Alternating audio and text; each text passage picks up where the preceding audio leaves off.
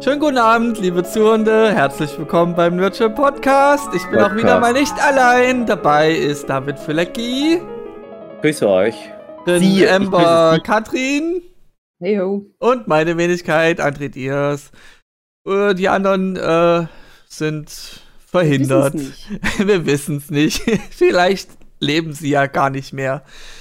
Ja, ähm, das ist jetzt eine Special-Folge, denn es geht überwiegend um David Füleckis äh, Top Nein.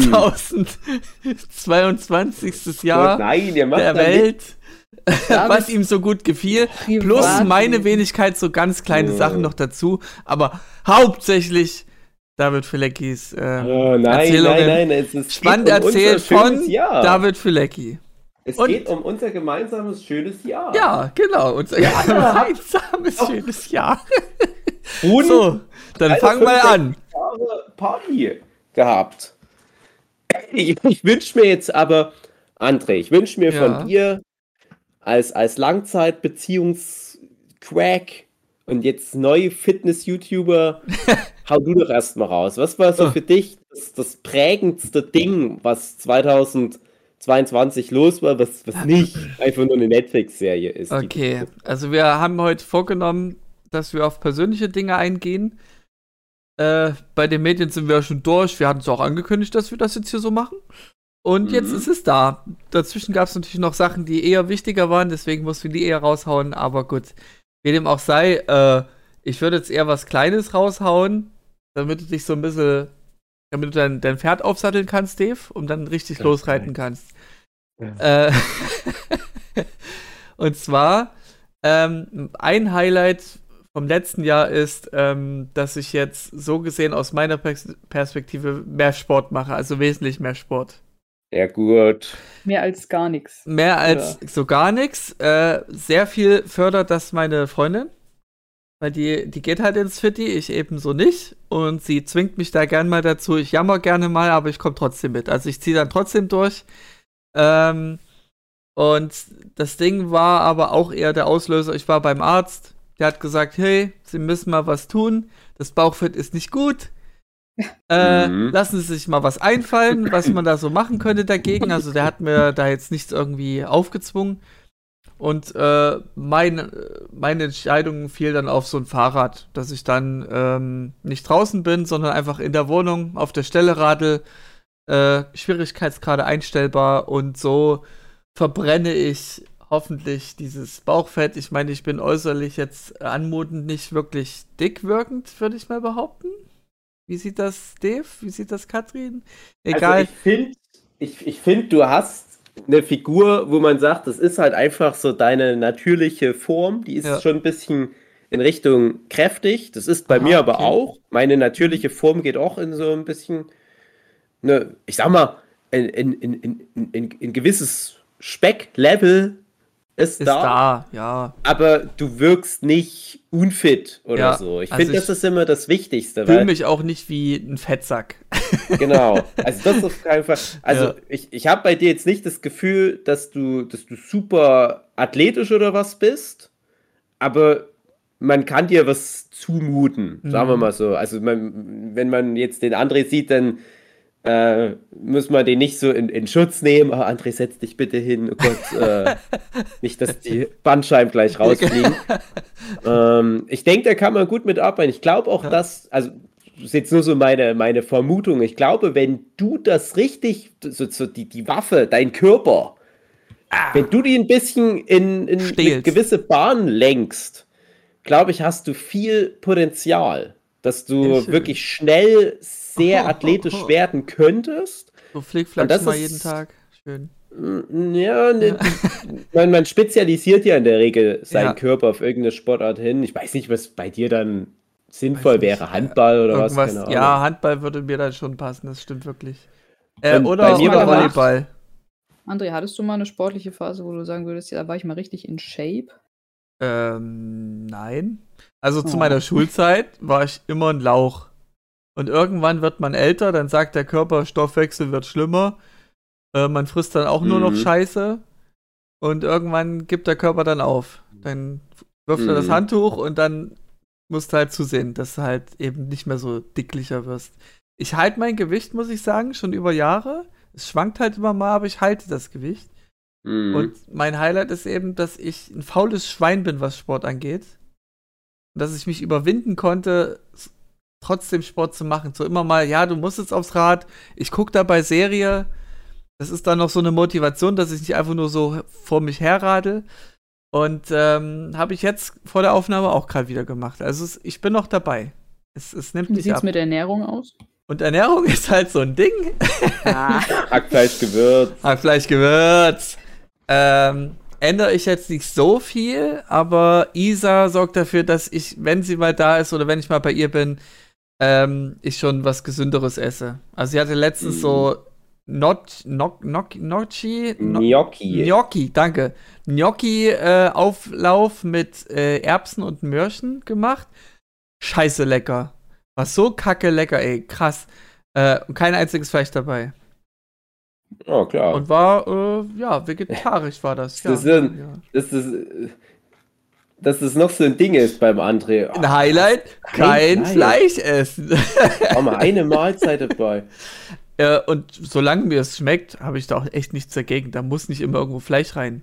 Echt nicht, nicht Ja, das, das kommt jetzt. Das Ja, hatten wir ja. ja neulich auch mal bei uns in unserer WhatsApp-Gruppe. Das, das wird jetzt, denke ich, das die nächsten Jahre die große Challenge, dass gesundes und bestenfalls vegetarisches, muss ja nicht gleich veganes Essen sein, dass das schmeckt. ja. Und also bei mir ist es so, das ist nicht mal was, wo ich jetzt mit so einer politischen Haltung unbedingt rangehe, oh, Tierwohl und so weiter. Und klar, Tierwohl wäre schön, aber ähm, bei mir hat sich einfach natürlich entwickelt, oder bei uns hier zu Hause, dass wir immer weniger Fleisch essen.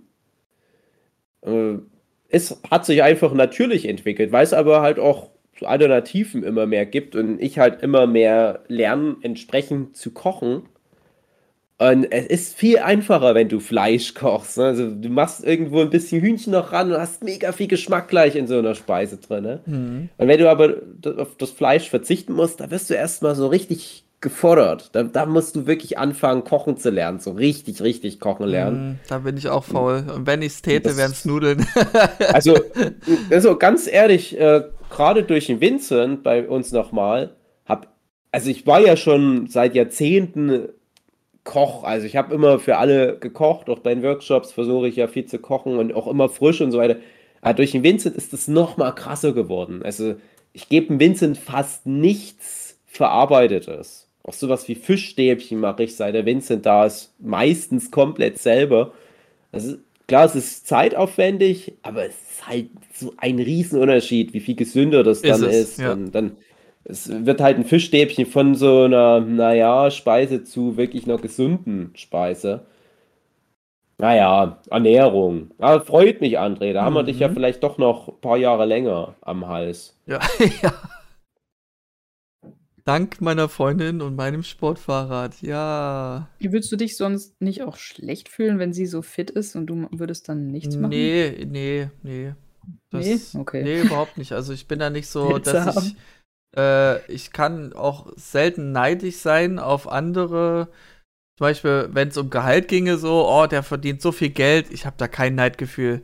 Das ist halt, okay, dann hat er halt so viel Ja, Gehalt, ich dann finde ist es das nochmal ein halt bisschen so. was anderes. Aber Ja. So, so für die, für die Und, Freundin. und genauso mit dem Fit sein, hab da nicht so den Neidgedanken, so fuck, jetzt muss ich auch fit werden oder so. Ich Ja, bin auf dem Level, mit dem ich mich wohlfühle. Ähm, und ich muss jetzt auch kein krasser Athlet sein, aber ja, also ich würde dann eher einer Sportart noch hinterher hecheln, so halt wie Volleyball oder Handball, das würde Mhm. mir dann noch gefallen. Aber da bin ich dann wieder zu Ja. faul, weil äh, es gibt andere Interessen. Also ich muss noch sagen, ich hatte neulich, ähm, war ich, bin ich mal wieder Bus gefahren. Äh, war ich im Krankenhaus, weil ich doch so krank bin und konnte nicht Auto fahren und äh, bin dann in den Bus eingestiegen, der anscheinend an einem Fitnessstudio vorbeifährt und dann diese ganzen Kids abholt, die da gerade aus dem Fitti kommen. Und das war so anstrengend, weil vor mir, hinter mir, neben mir, überall hatte ich so Fiddy-Gespräche lauschen müssen. ja. Aber Das war wirklich so ganz, ich will jetzt nicht böse sein, aber ich schätze mal ein sehr niedriger Bildungsstand. Und es ging nur um, ja, also ich, ich glaube, das waren 10, vielleicht waren es aber 15. Und am Ende hat er sogar noch 5 drauf gemacht. Also es ging dann wahrscheinlich um, Um Kilogramm auf Ja. einer, einer Handel. Und, Ja. äh, und ich glaube, ich hätte noch mal ein Set mit 20 geschafft. Und vor mir, ja Mann, was gehst du jetzt essen? Ich, ich gehe jetzt noch essen Döner. Hühnchen, Reis, Joghurt. Ja Mann, 10, 10, oder? Ja, 10, 10. Und teuer, das ist ah, teuer. Ja Mann, ich kein Geld, ich arm. Aber muss, ich muss machen. Ich, ich, ich baue auf, Massephase, ja Mann. Aber du darfst nicht rauchen, du machst alles kaputt. Warum? Du gehst ins Fitnessstudio und du rauchst, Mann. Brudi, hör auf. Es macht alles kaputt. Nein, Mann, ich brauch das nach Arbeit. Oh, jetzt kommt Vincent. Hey Vincent, hast du gebadet? Ach, Sehr schön. gut. Ja, Vincent, gehst du auch mal mit dem Papa ins Fit, ihr? Vincent hüpft durch die Wohnung. Er macht so seinen eigenen Sport. Genau, und ich wollte nur sagen, ich war ja auch schon im Fitnessstudio, ich mache aber mehr so für mich zu Hause dann. Meine, meine YouTube-Fitness-Videos haben wir ja auch schon häufiger gehabt, das Thema. Ich weiß, es ist nicht so effektiv, aber ich halte das nervlich nicht mehr aus, mich dann immer in, in diese Subkultur so, so reinzubegeben. Nichts gegen die Menschen, die ins Fitnessstudio gehen, das sind ja eh jede Art von Mensch, aber es ist mehr so für mich so dieser zeitliche Faktor und alles. Wo ich aber bereit wäre, diese Zeit wieder rein zu investieren, woher auch immer ich die nehmen soll, das wäre nochmal so, eine, so ein Mannschaftssport, Fußball oder so. Hm. Und ich glaube, wenn ich mal die nächsten Jahre das nicht irgendwie wieder auf die Reihe kriege, auch Volleyball wäre auch für mich auch okay. Ähm, ich werde das mal als alter Mann ganz sehr bereuen, dass ich die letzten guten Jahre meines Lebens, in Anführungsstrichen, nicht nochmal für sowas Geudet. dann genutzt habe. Dann gehst du zum Kegeln. Kegeln Nee, ach nee, nicht, nee, Kegeln. nee. saufen. Das ist schon- dann, wenn man es verpasst hat. Ich finde das ganz komisch, dass ausgerechnet ich mit dem Fußballspielen damals so abrupt aufgehört habe. Ja, warum denn? das so ein Riesending in meinem Leben war und, und von Jahr zu Jahr hinterfrage ich das mehr und äh, eine große Zäsur bei mir war tatsächlich, als ich 14 war, etwa 13, 14, ich glaube mit 12 ging das schon los. Ich bin ja sehr christlich erzogen worden, neben der Schule noch diese ganzen christlichen Sachen. Ich habe da auch mal mit dem Hugi einen Podcast dazu aufgenommen, der Ja. ist aber, klar, ich weiß gar nicht, ist das der Podcast, der Ähm, der existiert verschütt oder? oder nicht, das weiß ich jetzt gar nicht. Ich glaube, Klar, der ich- war nicht ich- verschont, weil ich erinnere mich an die, an das, was da erzählt wurde. Okay, dann ist der Glaube andere ich. der Jugend, dann, ja, dann ist der Jugendherbergs-Podcast Ich verschüttet glaube, der war verschütt gegangen, ja. Ach, schade. Naja, jedenfalls bei den, bei den christlichen Erziehungszeug, da musste ich dann halt auf viele Sachen verzichten.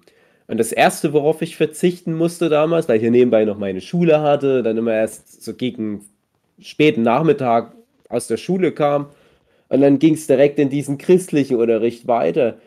Und das war dann so parallel mit meinem Fußballtraining. Und damals habe ich in einer relativ hohen Liga gespielt, wo andere Leute eher so, ah ja, jetzt kann es jeden Moment passieren, jetzt komme ich vielleicht dann irgendwie mal so in, in, in die dritte Liga oder was, dritte Bundesliga. Und ausgerechnet da höre ich auf mit Fußballspielen erstmal. Bin voll raus aus diesem ganzen Ligabetrieb. Wegen so Weil- Religionsshit. Ja, wegen so Religionsshit, weil, weil ich einfach, das, das war für mich auch einfach alternativlos, weil ich das nie hinterfragt habe. Ich bin nicht so erzogen worden, dass ich hinterfragt habe, dahin Mhm. zu gehen. Die Religion an sich, die habe ich schon mit, mit sechs Jahren, sieben Jahren hinterfragt. Das, da habe ich ganz schnell auch nicht mehr den Bezug dazu gefunden. Aber für meine Familie und so dieses Kulturelle bei uns im Ja, Erzgebirge war die ganz Familie wichtig dass du Konfirmationsunterricht machst und dann konfirmiert wirst.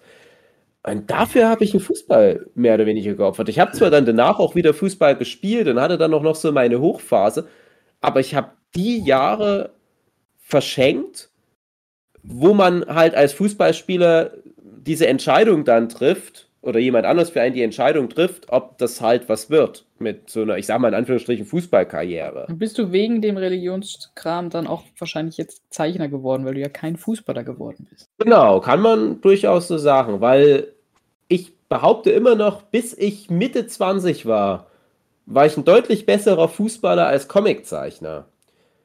Und dann war ich noch ein, ein, best, ein paar Jahre lang ein besserer Wissenschaftler als ein Comiczeichner.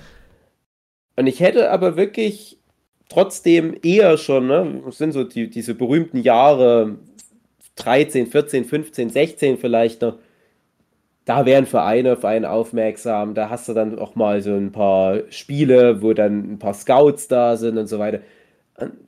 Das habe ich damals aufgegeben. Das habe ich damals auch nicht so krass bereut. Ich dachte, naja, ist halt jetzt so, was will ich machen? Und jetzt bin ich halt Comiczeichner, das ist auch alles okay, so wie es ist.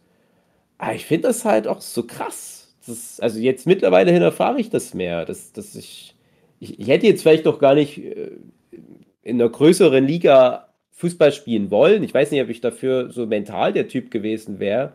Glaube, vom Sportlichen her traue ich mir das oder hätte ich mir es zugetraut, auf alle Fälle. Äh, aber da hängt halt auch ganz viel psychisch dran, weil Fußballspielen ist mega unangenehm, wenn man da nicht vollkommen mental da irgendwie abgestumpft ist, was das anbelangt. Ja, es ist halt ja. auch fordernd, sehr fordernd. Ja, weil es halt auch nicht nur das Fußballspielen ist, es ist ein extremer Leistungsdruck. Also bei mir war ja das Höchste, was ich gespielt habe, dann fünfte Bundesliga, würde man jetzt mittlerweile sagen. Und ich habe aber teilweise dann schon gegen so erste und zweite Bundesliga schon gespielt. Halt immer in den Jugenden, ne, ist ja klar. Aber ich habe halt gegen Leute gespielt, die später äh, große Profifußballkarrieren hingelegt haben, sagen wir mal so. Und ich kann mich nicht erinnern, dass ich gegen die dann irgendwie deutlich schlechter war oder so. Also ich, warum hätte ich das dann nicht machen können, denke ich mir manchmal. Aber ich hätte es, glaube ich, dann doch nicht gewollt, weil ich es halt dann auch manchmal mitbekommen habe. Je, je höher du kommst in den Ligen, desto krasser wird der Druck und ganz kleiner Exkurs, ich weiß, das ist jetzt nicht die Medienfolge, aber bei Disney Plus ist gerade, ist gerade eine, es passt halt nur gerade zu dem Thema, ist eine Doku-Serie, wenn man es so nennen will, Welcome to Wexham heißt das. Und da geht es darum, dass der Schauspieler, der bekannte Schauspieler Ryan Reynolds und der nicht ganz so bekannte Schauspieler Rob McElhenney, der übrigens auch von It's Always Sunny in Philadelphia ist, die haben zusammen vor zwei, drei Jahren einen Fußballverein in Wales gekauft. Und der Fußballverein wird da halt eine ganze Saison lang begleitet. Und die spielen halt dort in Großbritannien fünfte Liga. Und das ist halt das, was ich halt auch mal gespielt habe. Und das war für mich so jetzt, wo ich das geguckt habe die letzten Wochen, so ganz krass so, so Selbstreflexionsprogramm. Mhm. Nochmal rückbesinnt auf das eigene Leben sozusagen. Genau, und ich glaube, wenn ich das nicht geguckt hätte, ist jetzt auch nicht so eine geile Doku. Ich würde das jetzt euch auch nicht empfehlen, wenn ihr nicht so mit, mit Fußball zu tun habt. Doch generell ist es äh, ist ein bisschen komisch, weil es so eine amerikanische Sicht auf den europäischen Sport ist. Ja. Aber es ist halt für mich ganz krass gewesen, weil ich mir halt dann immer dachte, gucke mal, auch Fünftligisten ne, haben halt so krasse Perspektiven unter Umständen. Da kommt auf einmal halt ein Ryan Reynolds und kauft deinen Verein. Kann ja mal passieren. Ja, ich sehe auch bei dir in, in Leipzig, was da Die bei RB Leipzig los ja. war. Ne? Also, und ja, mittlerweile denke ich da ganz oft wieder drüber nach. Ein paar Jahre lang war das halt einfach nicht so ein Thema. Ich traue halt dem Sport hinterher, aber hm, das war jetzt schon nochmal komisch. Naja, langes Thema. Aber ich, ich freue mich. Das ist auch normal im Leben, dass man da solche, solche ja, Dinge hat. Ja. Ich habe also, das mit, mit der Musik, mit so ein paar Sachen, wo ja, ich ja, das kann ich ganz anders laufen ja. können. Ja. Na, hast du da äh, jetzt das letzte Jahr, sag ich mal, nochmal irgendeine Berührung dazu gehabt? Ein um, Revival? Ja, ein bisschen tatsächlich dann in Bezug auf die Band, weil ich da die Leute mal wieder getroffen habe. Mhm. Dann hat man sich mit allen zum Grillen getroffen und dann da die ganzen Sachen wieder ausgepackt und sich zurückerinnert. Sowohl die guten, aber als auch die schlechten, oder? Oder nur ja, gute Sachen? Ist gar, ist gar nicht so viel Schlechtes. Um, ah, schön. Ähm, ja, also, ja, das ist tatsächlich interessant, wie viel man dann vergisst, was dann wiederkommt, wenn man dann tatsächlich wieder anfängt, sich mit sowas auseinanderzusetzen. Mhm. Ich hatte die dann teilweise sieben Jahre nicht mehr gesehen. Und dann kamen halt auch wirklich welche von, von den Anfangsmitgliedern noch. Ähm, und wir hatten die Situation, dass auch einer gestorben ist. Oh. Weshalb wir überhaupt erst wieder zusammengekommen sind, wenn man sich da Oh. auf der ähm, Naja, besser als gar nichts, oder? Also, ja, mein Beileid, klar. Aber es ist doch auch was Schönes dann daraus geworden, dass man sich dadurch dann Ja. wieder getroffen hat. Sieht man sich jetzt öfter mal und geht dann auch mal auf Konzerte und so. Aber Aber- das ist halt das Ding, ja. Also dieses Ja. sieht man sich dann wieder öfter mal, weil das musst du echt hinbekommen, dass du so einen alten Ja. Freundeskreis irgendwie wieder Die Leute, reaktivieren man braucht kannst. irgendwie einen Grund von, von alleine oder einer, der da plötzlich dann sehr motiviert ist. Und selbst da Mhm. musst du, musst du dranbleiben, dann, dass es nicht einschläft. Ja. Mhm. Es Das hatte ja immer mal- Arbeit. Das hatte ja mal Huki gemeint vor, vor zwei Jahren oder so. Das war so parallel, als Corona losging, glaube ich, komischerweise, dass er da seinen alten Freundeskreis wieder reaktivieren konnte. Und das ist so, ah, das, das, da hätte ich auch so Lust, so, einen dieser alten. Wenn es ein cooler Freundeskreis dann auch ist. Ja. Ja, ich hatte nur coole Freundeskreis. Ich habe erst dann, als ich André kennengelernt habe, Ah. nein. Aber so, das, das Ding ist halt, ich freue mich ja über das jetzige soziale Umfeld, aber das ist halt ein soziales Umfeld, was sehr der jetzigen Zeit angepasst ist. Ne? Also ich, ich kenne euch alle irgendwie letzten Endes über die Manga-Szene und jetzt geht es halt auch so los mit, mit älteren Sachen. Ich freue mich auch immer, dass ich zum Beispiel jetzt dich, Katrin oder den Philipp fragen kann, wenn wir irgendwelche älteren Sachen gerade haben. Die Irgendwelche Sachen. Ja, das ist so komisch irgendwie. Ja. Aber ich, ich trauere halt so einigen sozialen Gruppen sehr hinterher, die ich halt auch nicht mehr reaktivieren könnte. Da ist halt zum Beispiel Fußball dabei oder halt natürlich so die alten Schulklicken und so weiter. Ich habe, äh, genau genommen habe ich mehrere Fußball-Freundeskreise durch verschiedene Kontexte, wo man Fußball gespielt hat. Die hätte ich alle gern noch in meinem Leben irgendwo, aber funktioniert das Leben halt einfach nicht, nicht so. nicht möglich. Ich glaube, wenn ich mich für eine Sache entscheiden könnte, für, so für eine soziale Gruppe, die ich gerne wieder zurück hätte, ich glaube, ich würde eine von diesen Dorffußballgruppen nehmen. Nicht so dieses anstrengende Vereinsfußball-Ding, das brauche ich nicht unbedingt wieder, aber so Dorfkicken. Mhm. Das kriegst du auch in der Stadt schlecht hin, dir sowas aufzubauen. Also was ich sagen Mhm, muss klar. zu Sachen, die man, in, wo man in Vergangenheit rumschwelgt und man die so ein bisschen vermisst, ist, ich sagte mir immer, es war eine schöne Zeit, aber es muss einen Grund haben, warum es nicht mehr der Fall ist. Und meistens, weil man sich auseinandergelebt hat und es wieder aufzuerzwingen, wieder zurückzubekommen, das ist eher schlecht. Also man muss es einfach Ja. würdigen, dass es jetzt vorbei ist, aber auch in guter Erinnerung schwelgen und es auch so abfinden, ja, das war eine schöne Zeit, aber jetzt ist es nun mal anders. Ja, viel ist auch echt Zufall. Also wenn es jetzt so um Erfolge geht, um das mit der Musik nochmal kurz abzuschließen, Ja. Ähm, da war dann auch einfach Pech. Also wir hatten mit, mit der Mhm. Band hatten wir einen richtig guten Start und das, das ging schnell bergauf und war lokal, war man dann recht groß. Und dann hast du da mit ein, zwei Leuten, dass es dann nicht so gut funktioniert. Und auf einmal geht irgendwie alles kaputt, weil mit einem was nicht in Ordnung ist. Also Mhm. Ja. das ist Glückssache. Oder ich habe ja zum Beispiel auch vorher Geige gespielt als Kind und Mhm. war da auch schon relativ weit und dann auch in diesem Heidelberger Sinfonieorchester und so Oh, Sachen. krass. Und da habe ich dann aufgehört, weil meine äh, Eltern sich äh, ja nicht mehr so gut verstanden haben und hat dann keiner mehr drauf geachtet und ich in der Pubertät dann halt keinen Bock Mhm. mehr gehabt und bin dann nicht hingegangen und so Sachen. Also da muss einiges zusammenkommen, dass sowas dann funktioniert und man dann wirklich Mhm. Erfolg hat. Ja. Und jetzt, wo du halt erwachsener und reifer und mit mehr Erfahren versehen bist, denkst du da jetzt wieder Violine anfangen? Auf Gar keinen Fall. Das ist dann wirklich, da machst du ja wirklich nur das. Ja, ich glaube, solange das dich irgendwie als Mensch wohin gebracht hat, wo du sagst, das hat mir nicht geschadet, dann ist es das ja auch wert. Man muss ja nicht auf immer alles Fall, auf jeden Fall. daran Ich messen, finde es ob auch man nicht dann. schlimm, ja, dass das dann Ja. nichts geworden ist. Aber es ist halt manchmal so. Ja. Ah, Ich, also bei mir noch mal ganz kurz zu dem Thema Sport. Äh, ich habe jetzt äh, die letzten Tage Handball-WM angeguckt und Hockey-WM und was weiß ich was. Ich, ich interessiere mich generell für alle Sportarten prinzipiell. Also da sitze ich immer so da und denke mir, ah ja, das habe ich auch mal gespielt. Da habe ich auch mal ein Turnier gewonnen. Habe ich mal so, so, so durchgezählt diese Woche.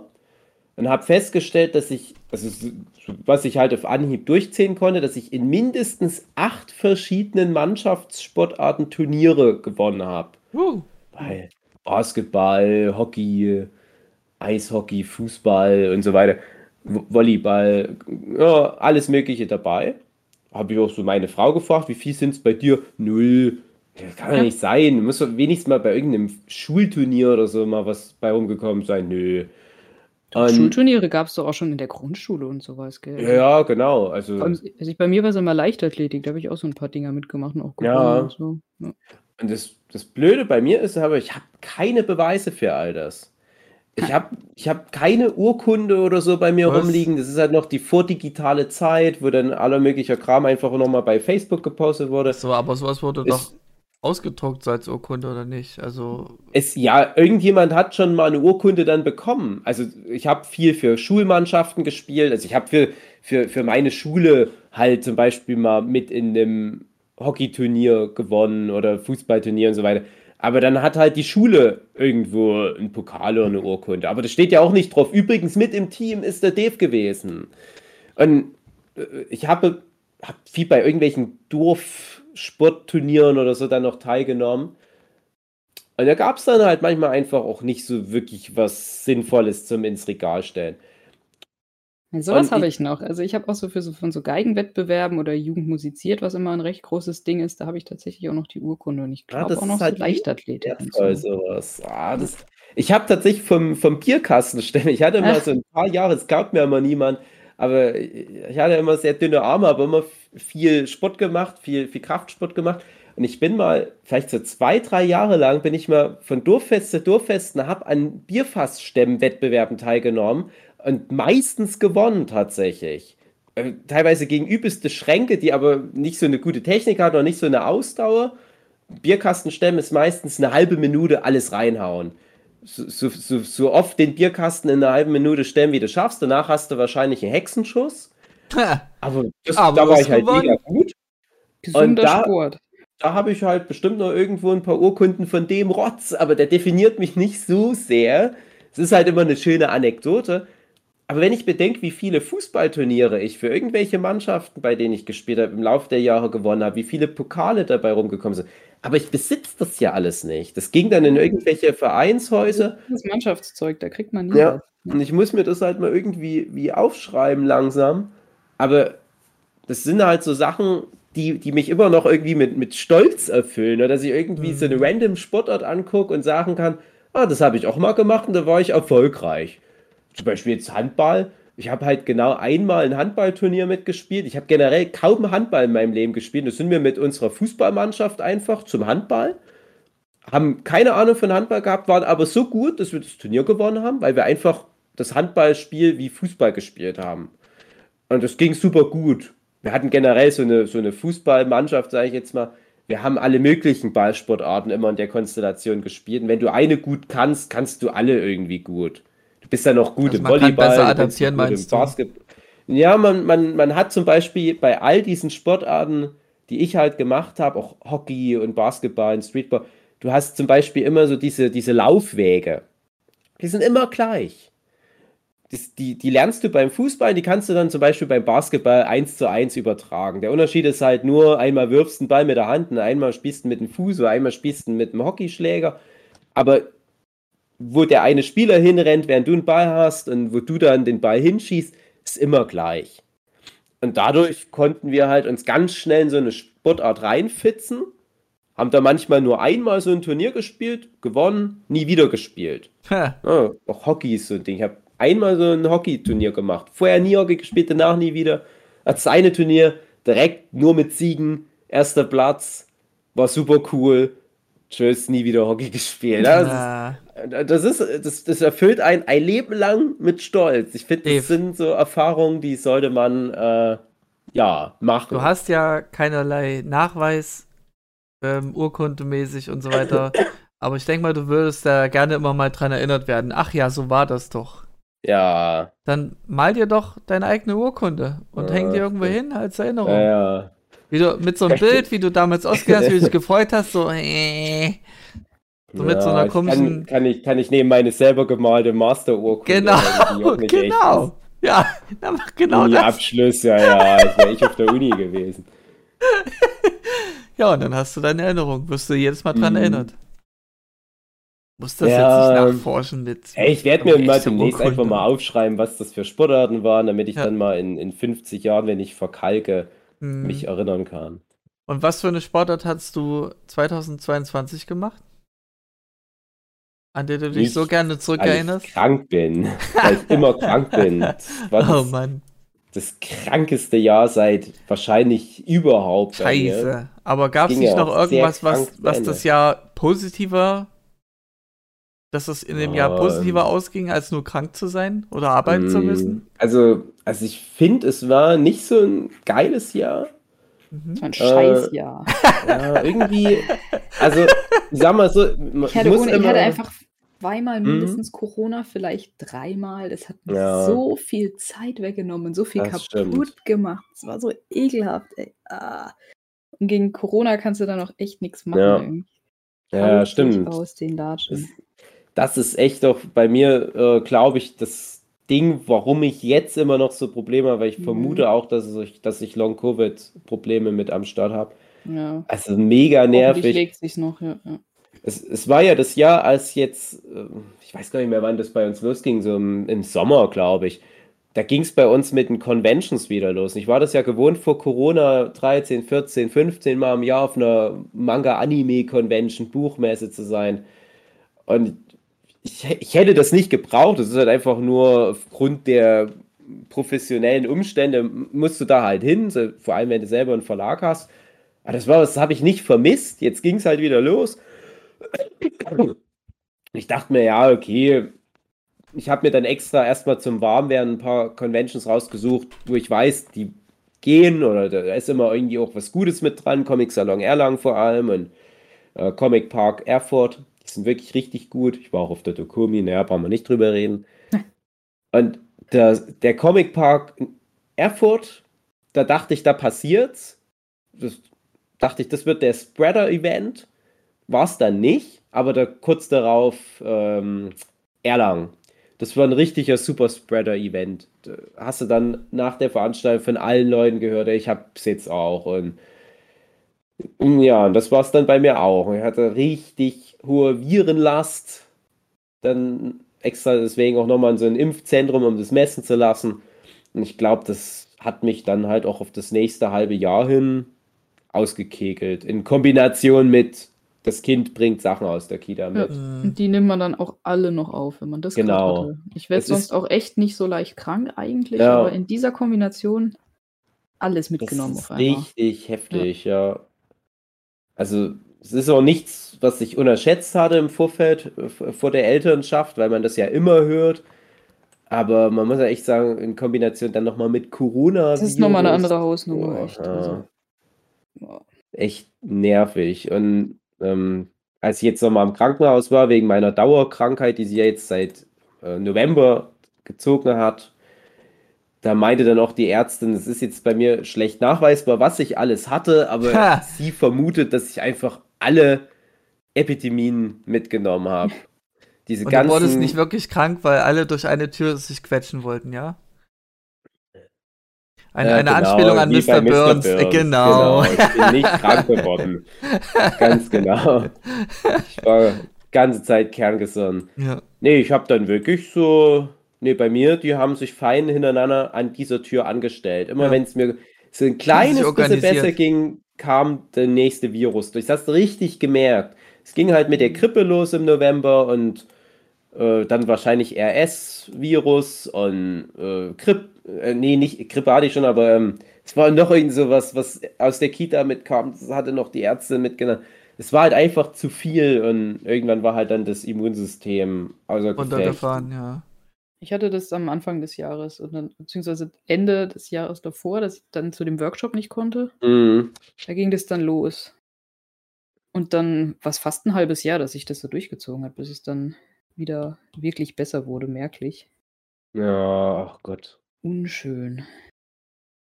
Ja, also es ist auch so ein richtiges alte Leute-Thema, aber Ja. da merkst du dann halt, wie wichtig Gesundheit ist. Das, das, ja, man macht ja schon immer alles. Man ja, tonnenweise ich, Gemüse. Ich, ich, ich weiß schon. Das, das, ist mega unfair. Das ist mega unfair. Es kotzt mich auch so an. Und ich frage mich auch die ganze Zeit, warum zum Beispiel kriegt das meine Frau so viel besser alles immer weg. Also die ist auch dauerkrank, also richtig gesund ist die auch immer noch nicht. Aber das, das wirft die nicht ganz aus der Bahn wie, wie mich. Und ich frage mich, was ist denn los?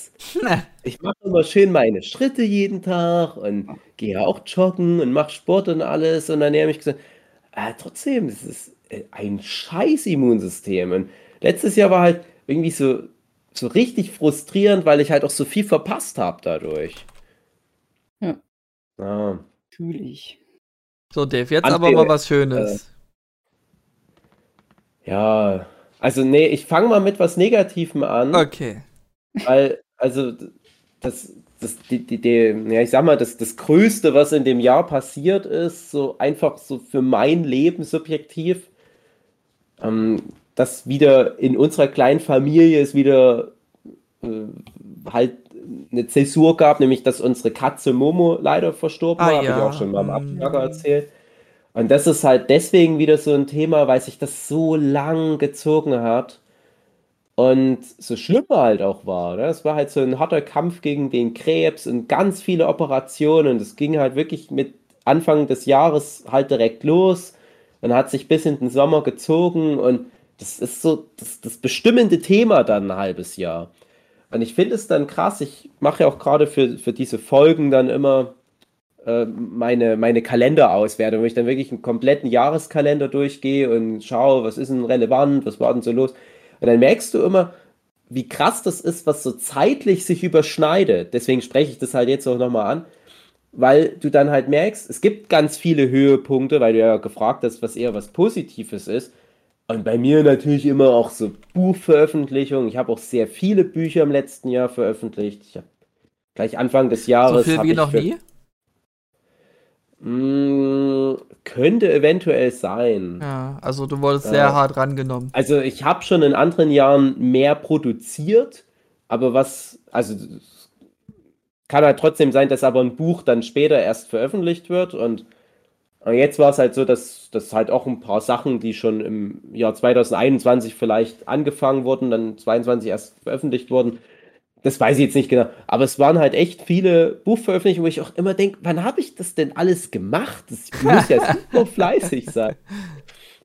Und es ist aber halt immer dieser Punkt, du guckst dann im Kalender, okay, hier habe ich dieses Buch fertiggestellt oder hier hatte ich zum Beispiel dieses Kick-Off-Meeting für das Docaro-Buch in Frankfurt.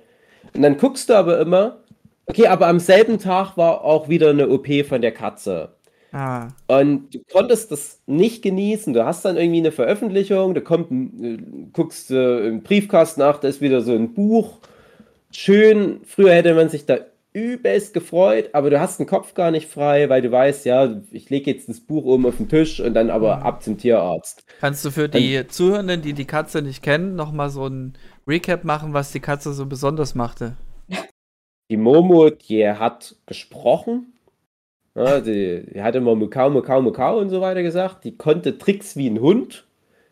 War natürlich ganz lieb, wollte aber nicht so gern gestreichelt werden. So ziemlich alle aus unserer Podcast-Gruppe haben die Momo auch mal getroffen. Ja. André ja auch. Ja. Und die Momo war, ich sag mal, die Schwester von unserer Katze Shisha, die kurz nach der Geburt unseres Sohnes leider verstarb. Und man hat dann auch gemerkt, als dann die Shisha weg war, war die Momo auch nicht mehr so fröhlich. Momo war aber eine sehr fröhliche, lustige Katze, die sich dann auch mal viel um ihre Schwester in Anführungsstrichen gekümmert hat, die immer viel geputzt und gepflegt hat, war immer sehr aufopfernd. Und als die weg war, fädet dann halt leider aber auch der Momo so ein bisschen hm, Lebensinhalt. Also ganz traurig. Also man muss da echt, wenn man Haustiere hält, man muss da echt auf so viele Faktoren achten. Mm. Und du musst dann halt die Entscheidung treffen, lasse ich die Katze jetzt so einsam oder hole ich halt eine neue. Hm. Es hm. muss auch nicht gut gehen. Es kann auch sein, du holst da noch eine Katze und die verstehen sich dann trotzdem nicht. Aber dann hast du so ein Endless Circle. Dann geht es immer wieder weiter. Dann musst du immer wieder ein Tier nachkaufen. Äh, als Belustigung. mm, ja, wir haben uns dann halt entschieden, nee, wir lassen das jetzt mit der Momo auslaufen, das Thema Katzen. Das ist halt schade. Und wir haben dann die Momo die letzten Tage noch in meine Heimat im Erzgebirge auf so eine Art Kur geschickt, damit sie da vielleicht besser nochmal genäst. Äh, es hat aber leider auch alles nicht so gut funktioniert. Und es ist dann wirklich so gewesen, dass ich von diesem besagten Comic-Salon Erlang nach Hause kam, kommst nach Hause, hast dann gleich noch ein äh, langes Telefonat zu dem Kuruno-Manga, den ich jetzt auch veröffentlicht habe. Ich lege auf und die Katze stirbt. Oh nein. Du denkst, ah, okay, ich habe jetzt die letzten Stunden, die ich mit der Katze verbringen hätte können, für so einen Arbeitscall geopfert. Ich wusste ja nicht, dass die Katze dann gleich stirbt. Ne? Ja, du konntest es halt auch nicht wissen. Ja. Genau, und die letzten Tage war ich in Erlangen zu diesem Superspreader-Event und rückwirkend ärgerst du dich dann ganz sehr, dass du halt nicht noch jeden möglichen Tag mit der Katze verbracht hast. Und das, das, da, da hinterfragst du auch nochmal so ganz sehr die Karriere, die du einschlägst, weil das mhm. alles mit, mit jedem Verlust, der einhergeht, wirkt Weil du mit dem Tod wieder konfrontiert irrelevanter. Ja. Ja. Und auch gerade wenn du dann ein Kind hast, finde ich, da wirkt alles auch so albern. Und ich glaube, das ist aber auch ein Grund, warum ich so viele Buchveröffentlichungen jetzt hatte, weil mir, weil mir das so ein, so ein dickes Fell gewachsen ist, als, ich sag mal, Freiberufler, als Profi. Ich nehme mir sehr viel immer noch sehr zu Herzen. Es sind noch viele Projekte letztes Jahr dabei gewesen. Ich rede da jetzt nicht so offen hier drüber, ähm, die echt anstrengend waren, wo ich auch mental viele Federn gelassen habe. Also echt hart erkämpfte Buchveröffentlichungen waren das so ziemlich alle. Es, es gibt sowas wie ein, eine entspannte Veröffentlichung, gibt es eigentlich nicht. Es ist immer irgendwo eine Phase, wo du nervlich am Ende bist, wo du übelste Überstunden schiebst. Aber wenn du weißt, du hast den eigentlichen Sinn des Lebens im Prinzip schon erreicht, halt den Nachwuchs, für mich ist es halt das. Mhm dann gehst du da viel entspannter an solche Sachen ran. Und ja. lass mich, ich, ich, es definiert nicht mehr so sehr mein Leben und da passiert es irgendwie mehr so nebenbei jetzt, die ganze Karriere. Also kannst du doch schon noch was Gutes daraus nehmen. Ja, also für mich ist es ja wirklich auch immer so ein, so ein Stolzding, wenn ich meine Veröffentlichung sammle und äh, was halt noch so ein Highlight war letztes Jahr, ich hatte ja in dem Jahr zuvor, als 2021, diese German Let's Play-Veröffentlichung, was ja mhm. bis heute der meistverkaufte deutsche Manga aller Zeiten ist. Auch, auch deine, dein meistverkaufter demnach. Ist ja logisch. Ja, klar, klar, klar. Also, äh, also meine Veröffentlichungen sind ja nicht so. ähm, naja. Und ich hatte jetzt aber letztes Jahr durch die Vorbestellung von Docaro Einsatz fürs Herz heißt das Buch, glaube ich, was ich mit der Fernsehärztin ähm, Carola Holzer gemacht habe. Doktor. Äh, das ist halt ein Comic, der erscheint jetzt zur Buchmesse in Leipzig mhm. demnächst. Ach, schön. Da geht medizinischer Background. Den habe ich zum Beispiel gemacht. Da geht es halt auch um, um Herzgefäßverengung Verkaufst oder du den dann auch oder wird er dann nur bei ihr verkauft? Ja, kann ich schon welche auch bei uns am Stand verkaufen. Ja. Äh, und das ist halt so ein persönliches Anliegen gewesen weil ihr wisst ja vielleicht noch, als ich live im Podcast vor etwa zwei Jahren dann die Meldung bekam, dass mein Papa einen Herzinfarkt hatte und ins Krankenhaus geschickt wurde. Das war halt so eine Herzgefäßgeschichte. Ja, halt verstopft und ja, Herzinfarkt. Meine Opa hat ständig Probleme damit, meine Schwiegermutter jetzt. da dachte ich, okay, ich habe jetzt die Möglichkeit, zu dem Thema was beizutragen und habe dann halt den Comic dazu gemacht, wo ich mich dann auch so richtig medizinisch da reinnörden musste. So ein interessantes Projekt auf alle Fälle. Mhm. Und als der dann angekündigt wurde, war der gleich mega erfolgreich. Und halt auch einer der erfolgreichsten deutschen Manga. Und dann kam ja noch das Kurono-Buch raus, Rise of the Reborn, an dem ich das komplette letzte Jahr sehr hart und fleißig gearbeitet habe. Und das ist halt auch mega erfolgreich. Ich glaube, da durch diese drei Bücher, German Let's Play Band 1, Kurono und dieses Dokaro Buch, habe ich tatsächlich jetzt die drei erfolgreichsten deutschen Manga aller Zeiten gezeichnet. Ist doch was Schönes, so eine schöne Errungenschaft, Dave. Damit ja, kann, kannst du dich also, da selber auch mal loben. Das, es ist gecheatet ein bisschen, weil ich weiß ja, das ist nicht wegen mir in erster Linie, sondern weil da halt du, du die bist berühmte halt Fernsehärztin, der berühmte Beiwerk, YouTuber, der berühmte. Gamer. Ja, aber die haben auch nur wegen dir das dann so hingekriegt. Genau, Da also kann man sich da, schon. da, mu- also da bin ich auch äh, absolut nicht irgendwie dann, ähm, wie, wie soll ich sagen, also, also, also da, da, da bin ich dann schon selbstbewusst genug zu sagen, ja, ohne mich wäre das nicht gegangen, so wie es Ja. dann Du halt bist auch immer sehr selbstkritisch. Also du, ich denke, du bist sehr perfektionistisch auch an dich selbst. Genau. Und das, das musst du dir jetzt mal gönnen. Und, und ich gebe ja auch immer alles. Ich versuche ja dann noch auf allen Bereichen einzuwirken. ja. Also ich versuche ja dann halt auch, ich sag, so gut ich das halt darf, auch redaktionell mich mit reinzubringen, storymäßig und so weiter. Ich bin ja nicht nur der Zeichner, der irgendwie was vorgegeben kriegt und ihr zeichne mal runter, sondern ich bringe ja schon sehr viel mit ein. Also gerade auch, dass ich für das, für das Doc Caro Buch halt so viel Medizinbücher gewälzt habe und mich dann so richtig in dieses Thema Herzkatheter und wie funktioniert der Luft-Blut-Kreislauf und so.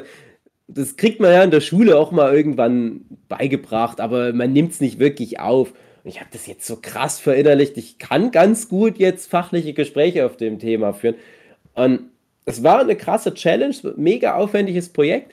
Und jetzt habe ich halt, wie gesagt, diese drei erfolgreichsten deutschen Manga. Also ich würde mal davon ausgehen, andere Titel sind da nicht da oben mit dabei. Aber wie gesagt, es ist halt ein bisschen gecheatet, weil vor allem diese Autorinnen, die da beteiligt sind, durch ihren Namen diese Sachen verkaufen. Mag ja alles schön und gut sein, trotzdem sage ich mir, ja, aber mir egal, es ist Ja, aber mega erfolgreich, dann wissen, geht's. wenn du, wenn du was gewonnen hast und wo du drin gut warst, suchst dir was Neues.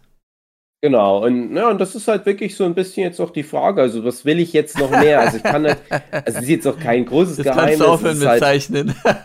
es, es sind ja auch von diversen dieser genannten Bücher auch äh, Fortsetzungen in Planung. Ist doch schön. Und wenn es so weitergeht, wird ja dann jedes Mal die Fortsetzung auch wieder mit in diese Top 10 der erfolgreichsten deutschen Manga mit reinkommen. Eve, das ist ein- doch was Gutes. Du musst nicht hoffen, Ja, dass das wieder nee. was Schlimmes wird. Nee, nee, nee, das sage ich gar nicht. Das, worauf ich hinaus will, also ich kann theoretisch, wenn jetzt nicht noch viel mehr deutsche Mangaka auf diesen, wir machen was mit irgendwelchen YouTubern, Manga-mäßig Zug aufspringen, ich könnte in ein paar Jahren so bei den Top 10 der erfolgreichsten deutschen Manga Mach das, Dave. äh, so sieben, acht Plätze belegen. Aber Nein, mach dein eigenes nicht- Projekt. Ja, als genau, das ist nämlich der Punkt. Da wollte ich nämlich drauf hinaus. Aber das reicht mir jetzt schon fast. Ich mache jetzt halt noch ein paar Sachen, die ich dann halt auch gut finde oder wo ich dann halt sage, okay, das ist, das brauche ich noch so ein bisschen Closure für mich. Aber jetzt, ja, es ist halt wirklich jetzt die Frage, wann gehe ich wieder über auf halt so, ich sag mal, meine eigenen Sachen, auf meine Herzensprojekte. Und wenn ich das mache, kann ich überhaupt zurück? Also, wie, wie empfinde ich das dann, wenn du von einem Projekt wie dem German Let's Play kommst, was sich extrem oft verkauft hat und dann siehst du wieder die Verkaufszahlen von deinen, in Anführungsstrichen, eigenen Büchern und du weißt genau, es steckt in jedem Buch der gleiche Aufwand drin, vielleicht sogar in deinen eigenen Sachen nochmal ein bisschen mehr auf Aber eine nicht Art. der, die, die Sicht der Käufer halt, ne? Ja, die, die, die Käufer, die kaufen halt nach anderen Kriterien Ja, ein. aber du kannst ja auch mal ganz anderen Ansatz versuchen und dann kombinierst du es halt mal mit einem Kickstarter über dein großes Instagram Ja, oder was das, weiß ich nicht. das ist immer, ja. Ach, Mach ich das habe über die Jahre ja schon alles. raus. Ich habe über die Jahre ja alles durch. Es ist aber wirklich auch immer so eine Zeitfrage, ne? Ich, ich plane ja dann meistens schon ein ganzes Jahr im Voraus. Was wird denn in einem Jahr? Manche Sachen muss ich auch im Fünfjahrestakt planen. Und ich habe ganz oft extrem große Angebote, die ich teilweise ablehnen muss, weil ich dann sagen muss, ja, in einem Jahr habe ich schon mit dem Projekt zu tun, sorry. Kleine Anekdote am Rande. Ich habe immer so ein paar Live-Goals noch als, als Freiberufler. Äh, zum Beispiel ist da dabei, mal so eine Cornflakes-Packung zu gestalten, so ein Ah. Maskottchen entwickeln und so weiter. Ich habe viele von diesen Live-Goals schon quasi erreicht, mal in einem Videospiel mitarbeiten, Was mal in der Zeitung Brettspiel von dir mitgestalten und so weiter. Ja, ähm, Ah, äh, ja, für einen Film was mitmachen und so weiter. Also solche Sachen schon gemacht, aber es ist halt dann immer die Frage, ja, aber gilt das jetzt schon? Also zum Beispiel, ich habe für zwei, drei Brettspiele da halt mitgearbeitet an solchen Projekten. Aber das waren jetzt nicht so diese, diese großen Brettspiele, die überregional überall erhältlich sind, sondern es waren halt so regional, war trotzdem für Ravensburger auch mit, aber nur geografisch in einem begrenzten Raum erhältlich. Dann denke ich mir, ah, das gilt noch nicht ganz, da muss ich noch dranbleiben. Oder dieses Videospiel, wo ich mit dran war vor zwei, drei Jahren, das ist, glaube ich, immer noch nicht so richtig rausgekommen, dieses Bundle, wo ich mir auch denke, ach, kommt es jemals noch? Naja, egal. Aber eins dieser Ziele, ähm, wo wollte ich da gerade hin?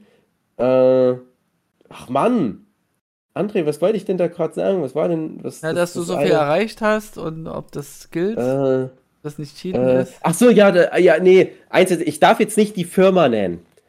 Aber es gibt eine Firma, die viel, ich sag mal, mit, mit Spielzeugfiguren arbeitet und super erfolgreich ist. Und die hatten angefragt und ich hatte da schon Gespräche, wir hatten telefoniert und es ging ganz gut voran. Da dachte ich, ah cool, da kann ich so dieses Hobby, so dieses äh, Figuren entwerfen und halt auch selber scalpen, das kann ich dann übertragen auf dieses Projekt. Und da bin ich so in, in, direkt in der A-Liga drin und kann das noch mit anderen Sachen kombinieren. Ich darf aber mehr nicht dazu sagen, weil sonst kommen manche Leute drauf, welches Projekt es geht und das darf ich nicht erwähnen. So viel kann ich ja, glaube ich, sagen. Es wäre halt so ein richtiges Herzensprojekt gewesen.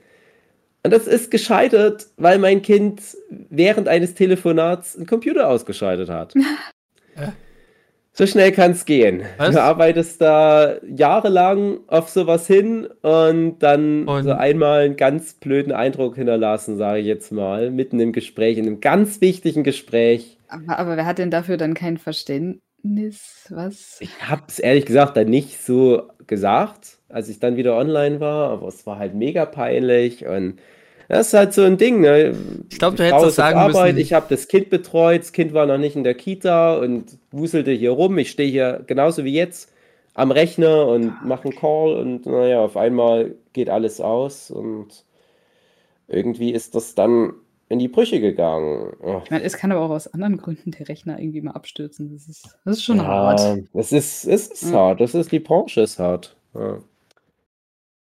Das ist, also ich gibt, es gibt halt Bereiche, wo ich unterwegs bin, beruflich. Da gehe ich einfach hin in so ein gemachtes Bett und die Leute wissen schon, wer ich bin und es läuft dann. Aber das ist halt so ein Bereich, da musste ich mich halt auch erstmal so reinknien und mich da bewerben und so weiter. Naja, aber das sind so die Challenges, die nehme ich immer noch mit. Ich habe ein Projekt noch gehabt, jetzt letztes Jahr, ich habe an einem Anime mit gewirkt. Äh, der ist aber noch nicht draußen, aber das war auch cool. Also, Schön. Das, so viel darf ich ja sagen. Ne? Also, ich darf jetzt nichts genaueres Kann über ja das alles Projekt sein. Also, gibt genug Anime. Genau, also ich sag mal, es ist eine, eine deutsche Produktion. Das ist ein Anime. Ich, Heidi. ich würde es so nennen. Wie Maya. Ja, äh, ich habe ja letztes Jahr für die ARD-Doku, das ist ja auch noch so ein Japan. kleines Highlight gewesen, dieses, wie hieß das Popkult Japan, Japan. falls ihr es nochmal irgendwo in der Mediathek von ARD oder so angucken wollt, haben wir ja im Rahmen von einem unserer Workshops so ein ARD-Team da gehabt und die haben uns da gefilmt, einen Tag lang und da war aber noch monatelang drumrum, vorher, nachher war da noch anderes Zeug mit in Arbeit und da habe ich auch dieses Intro äh, mitgestaltet, bebildert ja. und gestoryboardet und so weiter da war ja tatsächlich Heidi mit dabei, was ging, weil Heidi ja auch eine Produktion der öffentlich Produktion, ja. Ähm, das war auch so ein Traum tatsächlich. Irgendwann mal was mit Heidi machen. Und was ich aber jetzt anspreche, das ist auch für einen großen Auftraggeber, darf ich jetzt aber auch noch nicht sagen. Auch ein interessantes Projekt, inhaltlich auf alle Fälle richtig wichtig. Es äh, hat halt eine, es ist jetzt nicht einfach nur irgendwie Yu-Gi-Oh!, wir wollen Sammelkarten verkaufen, sondern es geht um eine Idee, die da vermittelt werden soll. Eine, eine gute Sache, sagen wir mal so. Ein mehr darf ich ja nicht sagen. Eher? Nee, es ist eher, wie soll ich sagen, ähm, es ist eine Metapher für was, was die Menschheit einfach was angeht. Okay. Und da habe ich dann zum Beispiel Character Designs gemacht und komplett storymäßig komplett mich rausgehalten. Ja. Das war auch mal interessant. Und dann habe ich noch so Hintergründe gemacht. Ah ja, das kannst du auch, das machst so- du auch so. Anime. Ja. Anime-Hintergründe gemacht. Das ist aber auch mega krasse Job. So Anime-Hintergründe. Hat man da Das gut verdient für einen Hintergrund zu machen? Hm, Nee. Nicht. Nee, nee, nee. Nee. Ja, also so beruflich ist immer ein bisschen was los.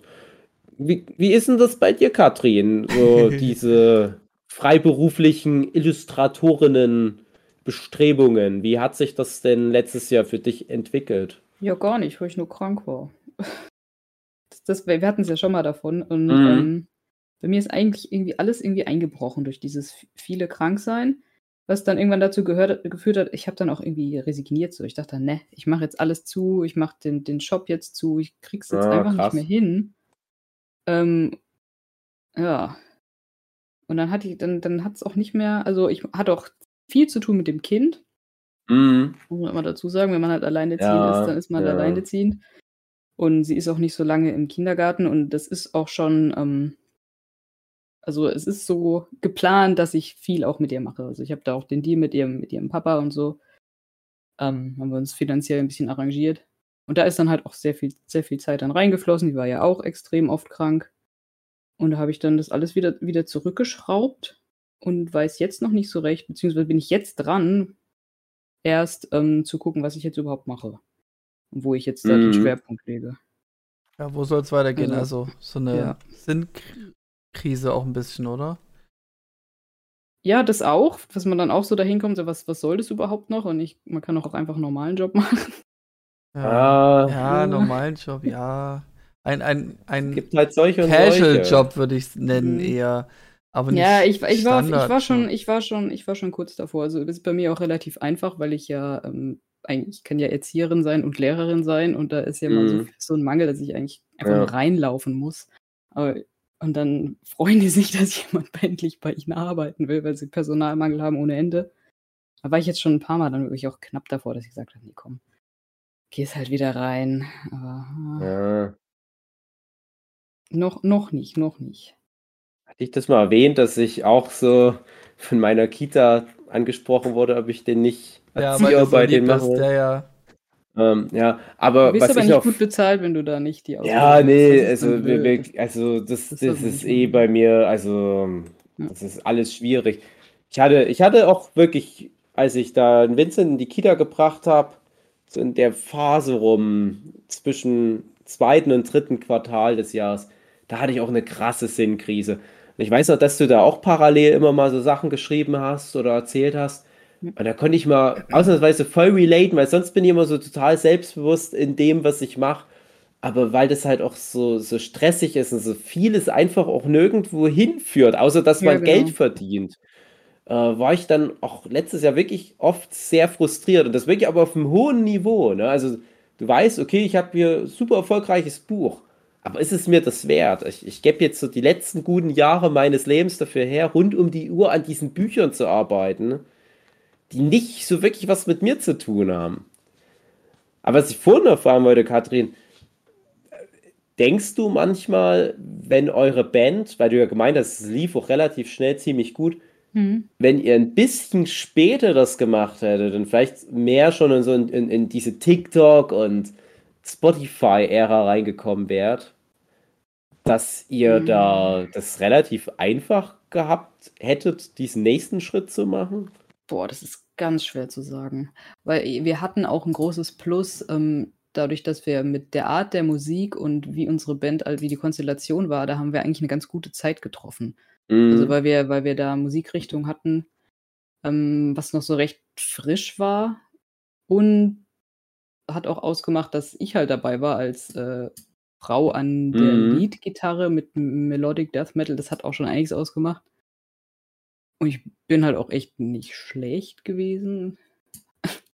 Und äh, das, die Zeit war eigentlich gut. Also ich weiß nicht, ob es das dann sich gelohnt hätte, das dann zugunsten von TikTok. Ich, ich kann es absolut nicht sagen. Ich, ich weiß es nicht wirklich. Ha. War auch viel lokal, was gut funktioniert hat, dadurch, dass es lokal war. Also, Ja, ah, okay. Ja, das, das darf man wirklich nicht unterschätzen. Das Hatte man gute gibt ja Connections Leute, auf eine andere machen- Art. Ja. Ja.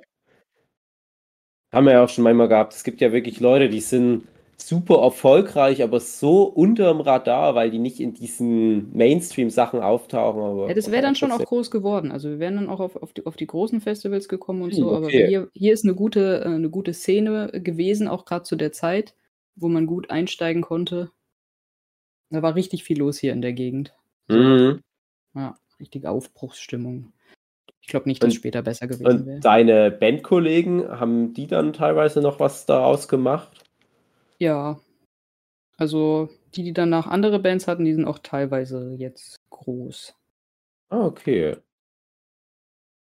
Hm, Wäre das dann nochmal was, wo du sagst, also die Pia ist aus dem Gröbsten raus, ach komm, ich frage mal jemanden von meinen alten Homies, ob ich im Hintergrund nochmal ein bisschen Bassgitarre spielen darf. Nee, ich glaube nicht. Also, wenn dann, dann, ich bin dann auch so, wenn dann richtig. Und dann würde ich mich halt wieder krass reinhängen Mhm. ins Instrument. Ich will dann auch schon krass gut sein. Und dafür hätte ich dann einfach nicht die Zeit. Dann musste wirklich, musste wirklich reinbuddern. Schade, vielleicht, also auf jeden Fall, das heißt vielleicht auf jeden Fall mal wieder so spaßeshalber, dann mal ein bisschen Spaß, Spaßband, aber dann so, dass ich da dann das Niveau anstrebe, glaube nicht mehr. Und- Aber mal so Butter bei die Fische. Denkst du, es ist wichtig, das so krass zu perfektionieren für den, ich sag mal, Mainstream-Musikmarkt, zum Beispiel Festivalbetrieb? Mm, Also für den Metal-Bereich macht es schon einiges Ja, aus. ja, Metal, ja, wahrscheinlich. Die Virtu Da, also das, das Ja. ist schon krass. Wie, wie gut da mittlerweile die Musiker sind, dadurch auch, dass man so viel Zugang hat zu den Lehrmaterialien und sich dann Mhm. so krasse Musiker reinziehen kann und von denen lernen kann. Und da ist das Niveau auch extrem gestiegen, würde ich sogar sagen. Ja. Jetzt war halt im, im, im Metal. Mit anderen Musikrichtungen, dann braucht man nicht unbedingt Skills, da kann man je nachdem schummeln und oder es kommt Ja. nicht drauf an. Ja.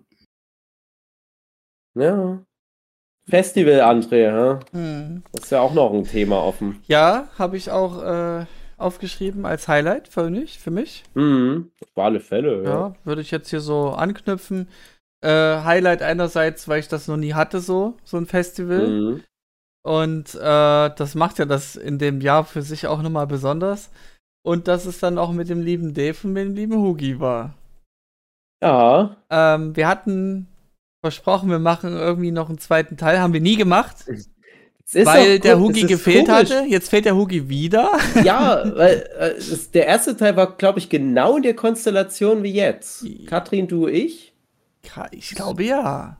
Ja, und, und ich denke mir jetzt auch gerade wieder, irgendwie ist es falsch, ohne einen Hugi darüber zu reden, aber dann wird es halt nie was. Wir haben schon Ja, auf diese eigentliche Folge verzichtet. Ich dachte, dann machen wir es wenigstens jetzt in Ja, wir dieser. haben schon mal mit dem Hugi auch über, Fest, über irgendwie Festival Ja, irgendeins, auf jeden Fall mal ja. was Ja, gezeichnet. aber- ja, ich erinnere mich an so ein, so ein Cover. Naja, da gab es schon mal was, aber jetzt speziell das, das Highfield Festival letztes Jahr, weil das, Das ist für wahrscheinlich mich nicht. schon das, also das, das ist vielleicht wirklich das prägnanteste, was letztes Jahr passiert ist, auch in meinem Leben, wenn ich jetzt mal das mit der Katze weglasse.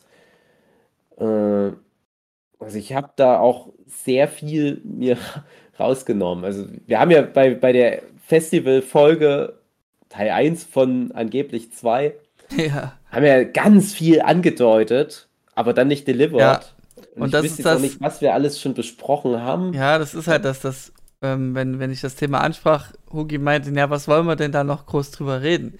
Weil er das wusste, ja auch er will irgendwie nicht wahrhaben, dass wir da noch Türen offen gelassen haben, extra für ihn. Ja, ich, also vor allem ich habe halt extra all diese Sachen erstmal noch weggelassen. ich auch. Die, Bringt ja nichts, wenn ihr es jetzt nicht mehr wisst, was es war. ja, nee, da, also ich weiß es schon noch so im Großen und Ganzen, Okay. weil es waren halt die Sachen, die sich auf den Hugi bezogen. Mhm. Also, oder wo Hugi dabei war. Und das waren dann so ziemlich halt Sachen, wo, wo vor allem halt ich mit dem Hugi zu zweit Sachen erlebt habe. Und ich will aber eigentlich, oder ich wollte immer, dass der Hugi da mit dabei ist, damit er dann halt auch so seine Sicht auf diese Anekdoten noch preisgeben kann. Aber wenn er halt dann immer fehlt, äh, muss ich vielleicht Mhm. heute doch mal zwei, drei dieser Anekdoten einfach hier mal runtermüllen. Würde ich jetzt Aber ich auch sag machen. ganz ehrlich, es, es wird leider halt nicht dieser krasse Highfield Report, wie ich es mir immer gewünscht hatte. Tja. Ja, also ich glaube, so, so die Sachen, wo du dabei warst, die, die haben wir damals schon gut bequatscht. Aber Ja, Jetzt sind ja ein paar Monate Dinge vergangen. aufgehoben halt, ne? Genau, jetzt sind ja auch ein paar Monate vergangen. Äh, da würde mich mal jetzt vor allem erstmal interessieren, André, äh, wie ist es denn so rückwirkend bei dir hängen geblieben? Ist es halt so noch diese, dieses krasse einschneidende Erlebnis? Und zweitens, würdest du es dieses Jahr wiederholen unter Umständen? Ähm, also ich würde auf jeden Fall anders rangehen mit dem Mindset. Äh, ich war irgendwie auf dem Modus, ich will nicht äh, zelten wollen müssen. Mhm. Und das hatte gut gepasst, weil ich eben zeitgleich noch einen anderen Termin hatte. Und daraufhin ich gezwungen war, nicht pennen können zu dürfen. Ja, dann warst du halt nicht auf dem Festival. Ja, Ja, ja, das Also, ich war halt nur auch immer anhören. bei einem Mhm. Festival, aber nicht Siehst auf du einem. Festival, Ja. kann man so sagen. Ähm, ich muss dieses Campieren machen, in der Hoffnung, dass das Wetter dann auch besser mitspielt, weil ihr hattet ja richtig beschissenes Wetter. Mhm. Das hätte meine Motivation, glaube ich, noch mehr gekippt. Aber ist die Frage. Hm. ja, zu der Zeit selber ging es mir da irgendwie nicht so gut. So, Mhm. vielleicht weil ich mich überfordert habe, einfach der seelische Stress. Ich habe vieles mehr für andere gemacht, anstatt für mich. Und das mit dem Festival war dann auch eher für andere statt für mich. Und das ist ja Mhm. extrinsisch motiviert zu sein, kann gut sein, aber ist nicht immer gut. Und dann lieber intrinsisch, weil es von selbst kommt. Und naja, äh, es war trotzdem Freiwillig Highlight. nachts in der Wasserpfütze schlafen. Ja, ich glaube, glaub, dass man muss da, denke ich, auch so eingestellt für sein, sowas zu machen. Aber ich bin dann eher so wie so eine Prinzessin, die sagt, na, ich will jetzt hier nicht nass werden, bla bla bla. Ich wäre dann auch eine der Gummistiefelmenschen, Ja, Gummistiefel sowieso. die also ich, einfach ich, sagen, ja, ich weiß, dass der Boden hier aufweicht, deswegen nehme ich Gummistiefel mit. Bei anderen Fraktionen, ne, verpönt, darfst du nicht haben. Nee, mittlerweile hätte ich da auch keinen Bock mehr drauf, aber. Ja. Also ohne Gummistiefel oder mit Gummistiefeln? Nein, dass da so nass zu werden und Ja. das wird mich das auch irgendwann stören. Naja, und das sind halt so Komfortsachen, die einem einfach fehlen, wenn man im Alltag damit halt hantiert. Dass man diesen Alltag selbst für diesen, diese zwei Tage oder drei Tage, die es da war, nicht aufgeben will. Also ich will es irgendwie schon noch mal machen. Ich weiß, was auf mich zukäme, weil vorher wusste ich es nicht. Da war ich noch, ja, äh, blauäugig nennt man das, glaube ich. Mhm. Äh, ich denke, wenn ich jetzt so mit dem Mindset rangehe, dann wird das schon besser werden. Ähm, das, ja, zu machen. Wichtig wäre für mich halt eher schon wieder, dass es schon in Leipzig wäre wieder. Dass Mhm. es halt nahbar ist und Highfield halt zum Beispiel. Mal gucken, ob ich es fürs nächste Jahr noch machen würde. Ich würde der Sache erstmal noch ein Jahr Pause geben, glaube ich. Mhm. Und vielleicht ist ja dann auch irgendwann dieses äh, Kosmonaut oder was du da hast in Chemnitz. Das wäre vielleicht noch was. Ja, Auf jeden Fall also muss da es warm sein. Fürchte ich, also das wird erstmal nicht mehr stattfinden, Okay. aber naja, Ja. abwarten. Also Festivals gibt es ja wirklich genug. Also Ja. die sind ja auch alle relativ ähnlich. Und, ne, ich habe es ja damals Ja. auch erzählt, ich, ich war ja oft schon auf dem Festival, aber ich habe dann im Nachhinein halt auch verstanden, warum immer alle gesagt haben, nö, wenn du da aber nicht übernachtet hast, dann warst du ja nicht auf dem Festival. Mhm. Geht ja nicht drum, was du für Musik da schon gehört hast und so weiter, äh, sondern dieses Drumrum. Das habe ich dann halt verstanden. Ähm, ja, also für mich war es halt ein großes Abenteuer. Und Das glaube ich, gern. Du hast ich da glaub, alles ich hab- mitgenommen. Genau, und ich glaube, das war halt bei mir das Ding, dass ich halt gedacht habe, ich weiß ja nicht, ob ich jemals wieder das so mit meinem Leben koordiniert kriege, also hast du es gleich vollkommen zelebriert und Da habe ich so richtig, bin richtig eskaliert, genau. Ähm, ja, war schon, also ich darf auch nicht über alles erzählen, aber äh, ich, ich, ich hau jetzt nur mal so zwei, drei Anekdoten raus. Das Mhm. Ding war, ich komme mit dem Hugi dort an. Hugi ist ja der Festival-Profi, ich nur so, oh, okay, wie, wie, wie das jetzt mit dem Zelten funktioniert, keine Ahnung. Hugi erzählt halt nur immer vom, vom, zum Beispiel vom Wacken, da fährst du einfach aufs Feld und dort, wo du parkst, ist dann dein Zeltplatz. Du kannst dann direkt aus dem Auto raus, theoretisch leben. Den Luxus hatten wir nicht. Wir mussten viele Kilometer von unserem Zelt entfernt Oh ja. parken. André, ich glaube, du hast ja gar nicht gesehen, wo unser Auto stand, aber Ja, ich musste auch ziemlich weit laufen und ich denke, das war dann so ähnlich genau. Und das, mm, ja, das, Ähnlich. also wir mussten schon noch mal ein ganzes Stück mehr, sagen wir mal Mhm. so, weil ich weiß ja in etwa, wo deine Bushaltestelle war. Aber alleine der Weg vom Eingang vom Festival Ja, ich ja bis nicht dahin, Bus, wo ich wir war ja das Auto. Zelt hatten. Ach so, du hast das Ja, ja. Auto. Ich hatte Leihwagen Okay, ja. genommen. Also ich muss schon mehr laufen als das mit dem Bus. Ah ja, dann ja, dann ja. Und da war es tatsächlich schon vom Wetter her ziemlich schlecht, als wir ankamen. Und ich, ich kann grob schätzen, wie viele Kilometer das waren zwischen dem Parkplatz und unserem Zeltplatz. Aber das waren bestimmt so schon an die drei Kilometer. Ja, Und das bestimmt. erste, das erste, was passiert, die Sackkarre geht kaputt. Aber wie? Und, und es wird so richtig schwer beladen mit ganz viel Schnaps und ganz viel Bierdosen, Dutzende Flaschen und ich weiß nicht, wie viele Liter Bier das waren und der ganze Pavillon und Zeltkram und Reisetaschen und wir haben so richtig vollgepackt natürlich bei der ersten Tour. Dann gibt die direkt am Eingang, weil die so dumme Stopper dahin gemacht haben. Ich sag noch zum Hugi, ah, wie wollen wir denn da mit unserer Sackkarre? Also, es, es, es, das war so ein Bollerwagen, ja.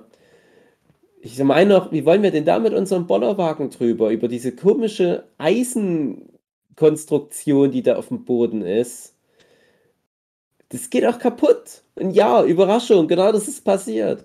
Und dann hast du immer noch drei Kilometer Weg vor dir bis zu deinem Zelt und hast keinen funktionierenden Bollerwagen mehr, weil halt vorne die Achse komplett zerstört war. Da mussten wir das so kompliziert transportieren, immer abwechselnd. Hugi mal ein paar hundert Meter, dann ich wieder ein paar Äh. hundert Meter. Das war Hat eine so Stunde gedauert, oder? Und es regnete sich ein. Locker, ja, locker. Zwischendurch kommen immer irgendwelche Festivalleute, "Hä, euer Wagen ist kaputt. ja, vielen Dank, ah ja, das merke ich. Ah ja, deswegen war das jetzt die letzten zwei Da- Kilometer. da- Bei so einer Anz Antwort würde ich dann so übertrieben spielen. Ach so, das war das Ja. Problem. Oh, danke für wir den noch gemacht, irgendwann hast du auch keine Lust mehr. Du willst den ganzen Studenten dann nur noch aufs Maul hauen. Ja. Ja, wie jetzt schon erzählt. Das war so ein, so ein richtiges äh, Erstsemester, Semesterferien-Happening. So ganz Ja, viele siehst junge wäre ihr auf Leute. ein Metal-Konzert gegangen, die hätten euch dann geholfen. Ja, ich dachte mir halt auch, also das, das fand ich auch ein bisschen schade. Was aber interessant, war, es gab relativ viele, die hatten dasselbe Modell Bollerwagen wie wir und dieses spezielle Modell war halt sehr oft kaputt einfach. Ja, da haben wir dann auch äh, irgendwo den Tisch einfach unterwegs versteckt, in der Hoffnung, dass wir dann den nicht jetzt die ganze Zeit mitschleppen und später abholen können. Nein, der wurde dann natürlich sofort geklaut. Und irgendwie haben wir uns dann bis zu diesem Zeltplatz gequält, wo wir dann letzten Endes waren. So Kuhackermäßig, ist ein bisschen in der Senke auch. Der Rest des Zeltplatzes war sehr gerade, sehr eben, aber da, wo wir waren, so ein bisschen so eine Senke. So ein bisschen schräg dort. Da haben wir überlegt, ach komm, machen wir jetzt noch eine Tour. Ach komm, eine Tour noch. Es war halt der Tag, bevor dann der erste Konzerttag war. Sind wir nochmal zurück und das hat sich dann so krass eingeregnet. Als wir hin sind, da war da seit Wochen kein Niederschlag mehr und der Boden war so trocken, das habe ich bestimmt beim letzten Mal schon erzählt, dass du die Heringe nicht mehr, nicht mal einen, Ah, einen ja. halben Zentimeter Genau. im Boden reingekriegt hast. Das hast du erzählt, ja. Und dann sind wir nochmal zum Auto zurück. Es hat sich so eingeregnet, dass Hugi und ich dann wirklich überlegt haben, komm, wir pennen jetzt hier im, in Hugis Mazda. Das bringt nichts. Nochmal rausgehen, du bist sofort bis auf die Knochen durchnässt. Ja, und da haben wir aber dann nochmal Leute dort auf dem Parkplatz getroffen und haben schön Leila angehört, ganz laut. So, so richtig hier Deppen waren die anderen, ne? die, die das Leila vielleicht nicht mal irgendwie ironisch anhören, sondern weil es halt wirklich ihre Philosophie ist. Und da haben wir mit denen getanzt und so ein paar Musikwünsche noch rausgehauen und haben uns total zugesoffen. Wir waren eigentlich, die ganze Zeit musste ja saufen auf dem Festival. Es war Hugi auch sehr wichtig, dass jeder von uns immer ein Getränk gerade in der Hand ja, hat. ja, ja. Und Ich weiß nicht, wie viel Promille wir schon an dem Tag der Anreise hatten. Ne? Ah, Das hat dann nochmal einen Motivationsschub gegeben, mit den, mit den äh, Parkplatznachbarn zu feiern, die ja alle dasselbe Problem hatten. Ne? Alle Ja. müssen nochmal Zeug holen, alle haben diesen weiten Weg und, und alle sind halt schon ein bisschen angesoffen und alle sind super nass. Da haben wir gesagt, ach komm, hui, jetzt, wir machen es nochmal, wir, wir, wir gehen nochmal. Und das weiß nicht, ob ich das letzte Mal erzählt habe, aber dann haben wir diesen direkten Weg zum Zelt genommen. Habe ich das erzählt das letzte Mal? Äh, dass ihr über den Zaun oder und durch den Zaun Äh, durch? ja, ne, ja, das- eigenen Weg du- erschlossen habt, ja. Den, ja, genau, d- d- den Zaun zerstört. Und, das, und dann haben wir halt dann nach, nachts die, die Disco gemacht, weil wir dachten, es, es regnet in Strömen, es ist eine Freiluftdisco, aber was willst du machen? Nasser kannst du nicht werden. Und da sind wir noch wirklich bis tief in die Nacht dort tanzen gewesen und, und das war dann wirklich bei mir schon an dem, an dem Tag der Ankunft, wie gesagt, noch nicht mal der richtige Festivalbetrieb losging, da war ich schon so hinüber, so körperlich kaputt, hatte da schon alleine durch die Wege immer hin und zurück an die 30 Kilometer Strecke dort zurückgelegt. Hatte keine trockenen Klamotten mehr. Ich gesagt, also, das ist jetzt scheißegal. Ja, jetzt ist wirklich, kann kommen, was will. Und long story short, das war dann halt die Einstellung für die nächsten Tage. Du hast dann noch, noch drei Tage Festival vor dir und weißt genau, du hast keine trockenen Klamotten mehr. Die werden vielleicht auch nicht mehr trocken, weil es ja immer regnet. M müsst ja immer besoffen sein, laut Hugi. und ja, und der, das Highlight war dann wirklich das am Samstag, und das habe ich halt das letzte Mal dann mir noch aufgespart. Freitag war ja dann der André mal da und am Samstag war dann Hukis Schwester mal da und die ist da relativ frisch Mutter noch gewesen und es war für die das erste Mal raus von zu Hause. Hm, Das war bestimmt notwendig für sie. Ja, und da haben wir versucht, ihr das halt so schön wie möglich zu machen. aber Wir waren halt so rotzbesoffen, als wir die entgegengenommen haben. Und der hat es, glaube ich, nicht mehr so richtig ernst genommen. Ich habe versucht, mit ihr auf so eine Elternebene zu connecten. Und ich hatte so ganz wichtige Sachen, die ich ihr auf den Weg mitgeben wollte. Aber es kam, Kam nicht so nicht so richtig rüber. Ja, Es kam nicht so. Und wir der haben Kopf ihr war halt noch da, der Mund äh, aber nicht mehr. ja, und diese vielen Kilometer halt zum Haupteingang, um sie abzuholen. Und da war dann erstmal äh, deutlich geworden, wie krass über diese paar Tage Dauerregen sich das Feld geändert hatte. Von diesem harten, ausgetrockneten Boden zu, es war alles Matsch. Hm. Es war nur noch Matsch. Es war wirklich Woodstock 94 Atmosphäre. Es hat überall riesige Regenpfützen gegeben. Es gab keinen grünen Grashalm mehr. Es war alles nur noch zäh, flüssiger Ackerboden. Ich weiß nicht mehr, wie es am Freitag war, André, ob es da auch schon so schlimm war. Aber es hatte ja den Freitag auch noch Äh, durchgeregnet. Es war, ähm, ich war ja Samstag, Freitag war ich da. Genau, wo- Freitag und Sonntag. Wo es aber Und noch dann- nicht so geregnet hatte, nicht so, also wo es Ah, geregnet okay. hatte und dann wieder ein bisschen ging. Es Ja. hat echt gutes Wetter er erwischt. Ja, Dann ja war das ich ist dann wieder weg. ganz schlimm geworden am, am Freitagabend, weil ich weiß ja, genau, du Samstag war weg. ganz schlimm. Samstag war ich gar nicht da. Ja, Samstag war auch ganz schlimm, aber das ging am Freitag dann nochmal ganz schlimm los. Du warst weg und als du weg warst, konnte ich Huki nicht nochmal reanimieren. Äh, wir haben dann noch eine Weile so gesessen und ich so, ja, Huki, wir wollen doch dann noch da und da hin. Und ich glaube, da war Kraftclub an dem Abend und ich weiß nicht, was noch alles. Ja, so, Mensch, Huki, komm, Kraftclub, 4x4 und alle Hits, komm, Chemnitzer Band, müssen wir doch solidarisch hingehen. Und irgendwann habe ich gemerkt, nee, der Hugi, der steht nicht nochmal auf. Und ich das, fast das ganze Kraftclub-Konzert noch Glück gehabt. Die waren an dem einen Abend Headliner. Und so kurz vor Schluss merkst du, oh, es nieselt. Und dann ist so nochmal ein richtiger Wolkenbruch. Und es wird richtig, richtig, richtig schlimm. Oh, Moment. Hört ihr mich noch? Ja, wir hören dich noch. Ja, okay, weil mein Computer gerade kurz weg war. Und, und ja, und Hugi, der war dann schon schön gemütlich in seinem Bett. Hat sich da ein bisschen angefasst oder was. Und, und ich war nochmal alleine da so, so krass, so, so ganz schlimm nass geworden und vermatscht. Dann bist du immer so nass nachts in dein dunkles Zelt rein und Ah, das ist hattest so keine trockenen Klamotten mehr und es ist Mhm. einfach nichts trocken geworden und es ist so frustrierend. Ja, und dann, wie gesagt, den Samstag haben wir dann die Kerstin Hugenschütt abgeholt und der Weg dahin, da hast du erst mal gesehen, was die Nacht über passiert ist. Auf einmal ging die Heringe von alleine in den Boden rein. Du hast die nur noch hingelegt und die sind so drei Meter in der Erde versunken, so schlammig war es. Überall kam Wasser rein. Ay, scheißegal. Da sind auch schon unsere, unsere Zeltplatznachbarn teilweise abgereist an dem Samstag, weil die dachten, ach, es wird nicht mehr besser. Ja, das sind war alle ein nur großer noch Fehler. nass. Großer Fehler. Ja, genau, großer Fehler. Und wir haben die Kerstin abgeholt, soweit noch so gut. Und auf dem Rückweg, da haben viele Leute an so Pfützen, so Fußball oder, oder Völkerball oder mit so großen Gymnastikbällen irgendwas gespielt. Und, und ich hatte mein weißestes T-Shirt an an dem Tag. So ironisch eher. So ein ironisches Statement. Guck mal, Dieses ich für ein weißes T-Shirt an da? Und da bin ich, Footballer genau, und da bin ich? Genau, da bin ich ähm, zu so einer Gruppe von so, so total zugeschlammten Menschen an einer ganz tiefen Pfütze gegangen.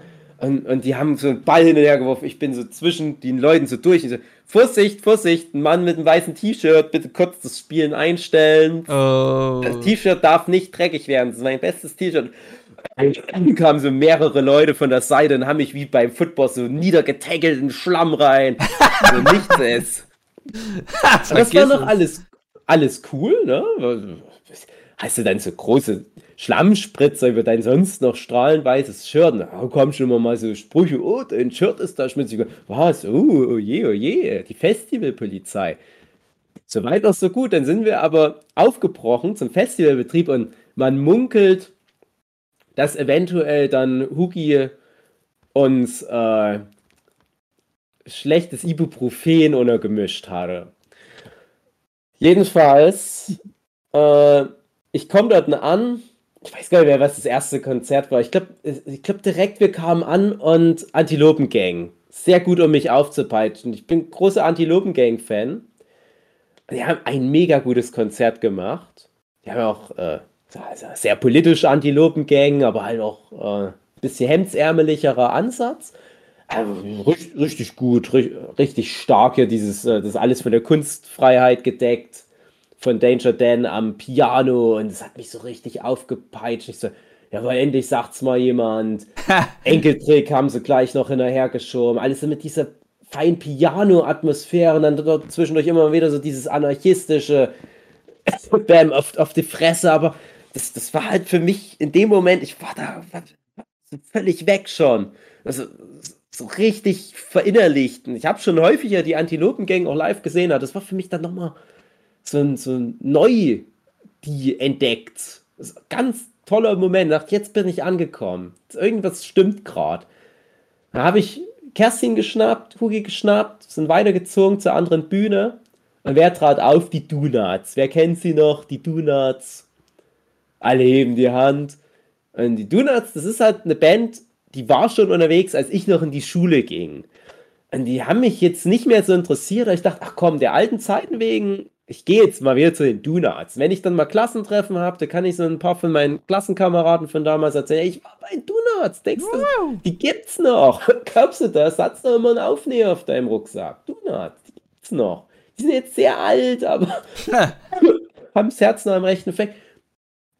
Ich komme dort an und da ist eine riesige Schlammpfütze, also das ist so ein kleiner See. Und nackte Menschen, schon komplett vom Schlamm bedeckt. Und ich komme da mit, mit Kerstin Huki an und, und ich war dann auch so, ich sag mal, chemisch, körperlich auf einem Level, dass ich gesagt habe, na, ich muss da ja jetzt mitmachen. Ich bin ja von einer von denen. Und direkt mein erster Impuls, ich springe jetzt in dieses tiefe Wasserloch und die Leute, die sprangen da mal rein, sind da durchgeslidet, haben sich da auch so umgeschmissen.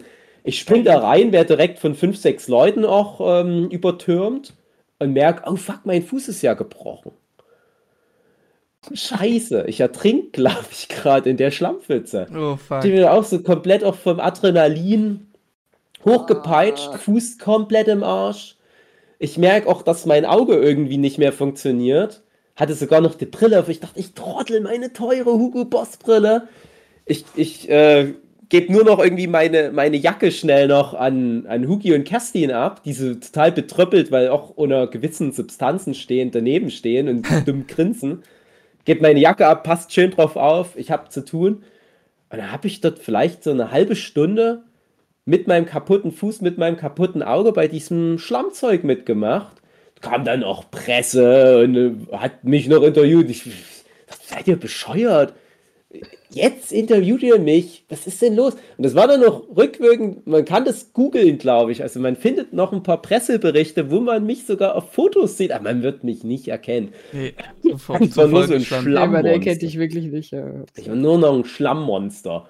Ich war dir in dem Moment klar, dass du wieder raus kannst oder dachtest du, du musst jetzt drin bleiben? Ich muss da drin bleiben. Du machst ja. dich auch zum Affen. Du bist ja auch, das, das war für mich halt so das krasse, du, du warst dann der Hauptakteur neben der Band. Da waren wirklich hunderte Menschen um dieses, ich nenne es mal Mud Pit versammelt. Copyright Dave 2022. Mhm. Ähm, und haben da halt applaudiert und ja, geil, macht ihr das. Und, und so wirklich wie, danke, dass ihr uns unterhaltet, indem ihr hier im Schlamm rumtollt. Und da waren dann noch ganz schnell so ganz viele Frauen komplett nackt mit dabei. Und ich dachte, oh, eine nackte Frau, cool. Und die Typen alle schon so, ja, auch teilweise komplett nackt oder halt nicht mehr viel an.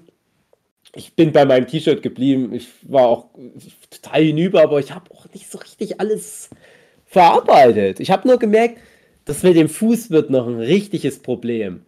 Du hast ja wahrscheinlich nur gedacht, ah Leute, gerade ist unterhalten kann ich. Ah. Muss und, ich. Und vor allem, das war halt so dieser Sputzgeist. Ich mache das jetzt. Das macht dann ja auch Spaß. Zwischendurch auch immer mal so in der Gruppe, so dies, es waren vielleicht so zehn Leute, die da mitgemacht haben. Also fünf, sechs Jungs, drei, vier Mädels, würde ich jetzt mal grob schätzen. Und es waren dann halt in dem Moment deine besten Freunde. Und als es dann vorbei war, währenddessen habe ich noch gemerkt, hä, die Donuts die Antilopengang sind jetzt gemeinsam auf der Bühne und, und, und die, die werden jetzt, die Antilopengang, die ist jetzt hier gefeatured von Donuts, das ist ja hier total krass, was passiert denn hier? Aber ich krieg da eh nichts von mit. Und dann war das Konzert vorbei. Wie gesagt, dann kam halt noch so ein bisschen Presse und die ganzen anderen Schlammmenschen haben sich auch noch mit verabschiedet. Ne? Wir waren dann halt so Geschwister im Geiste an diesem Nachmittag. Und das Krasse war dann, das war dann für mich wie Krieg.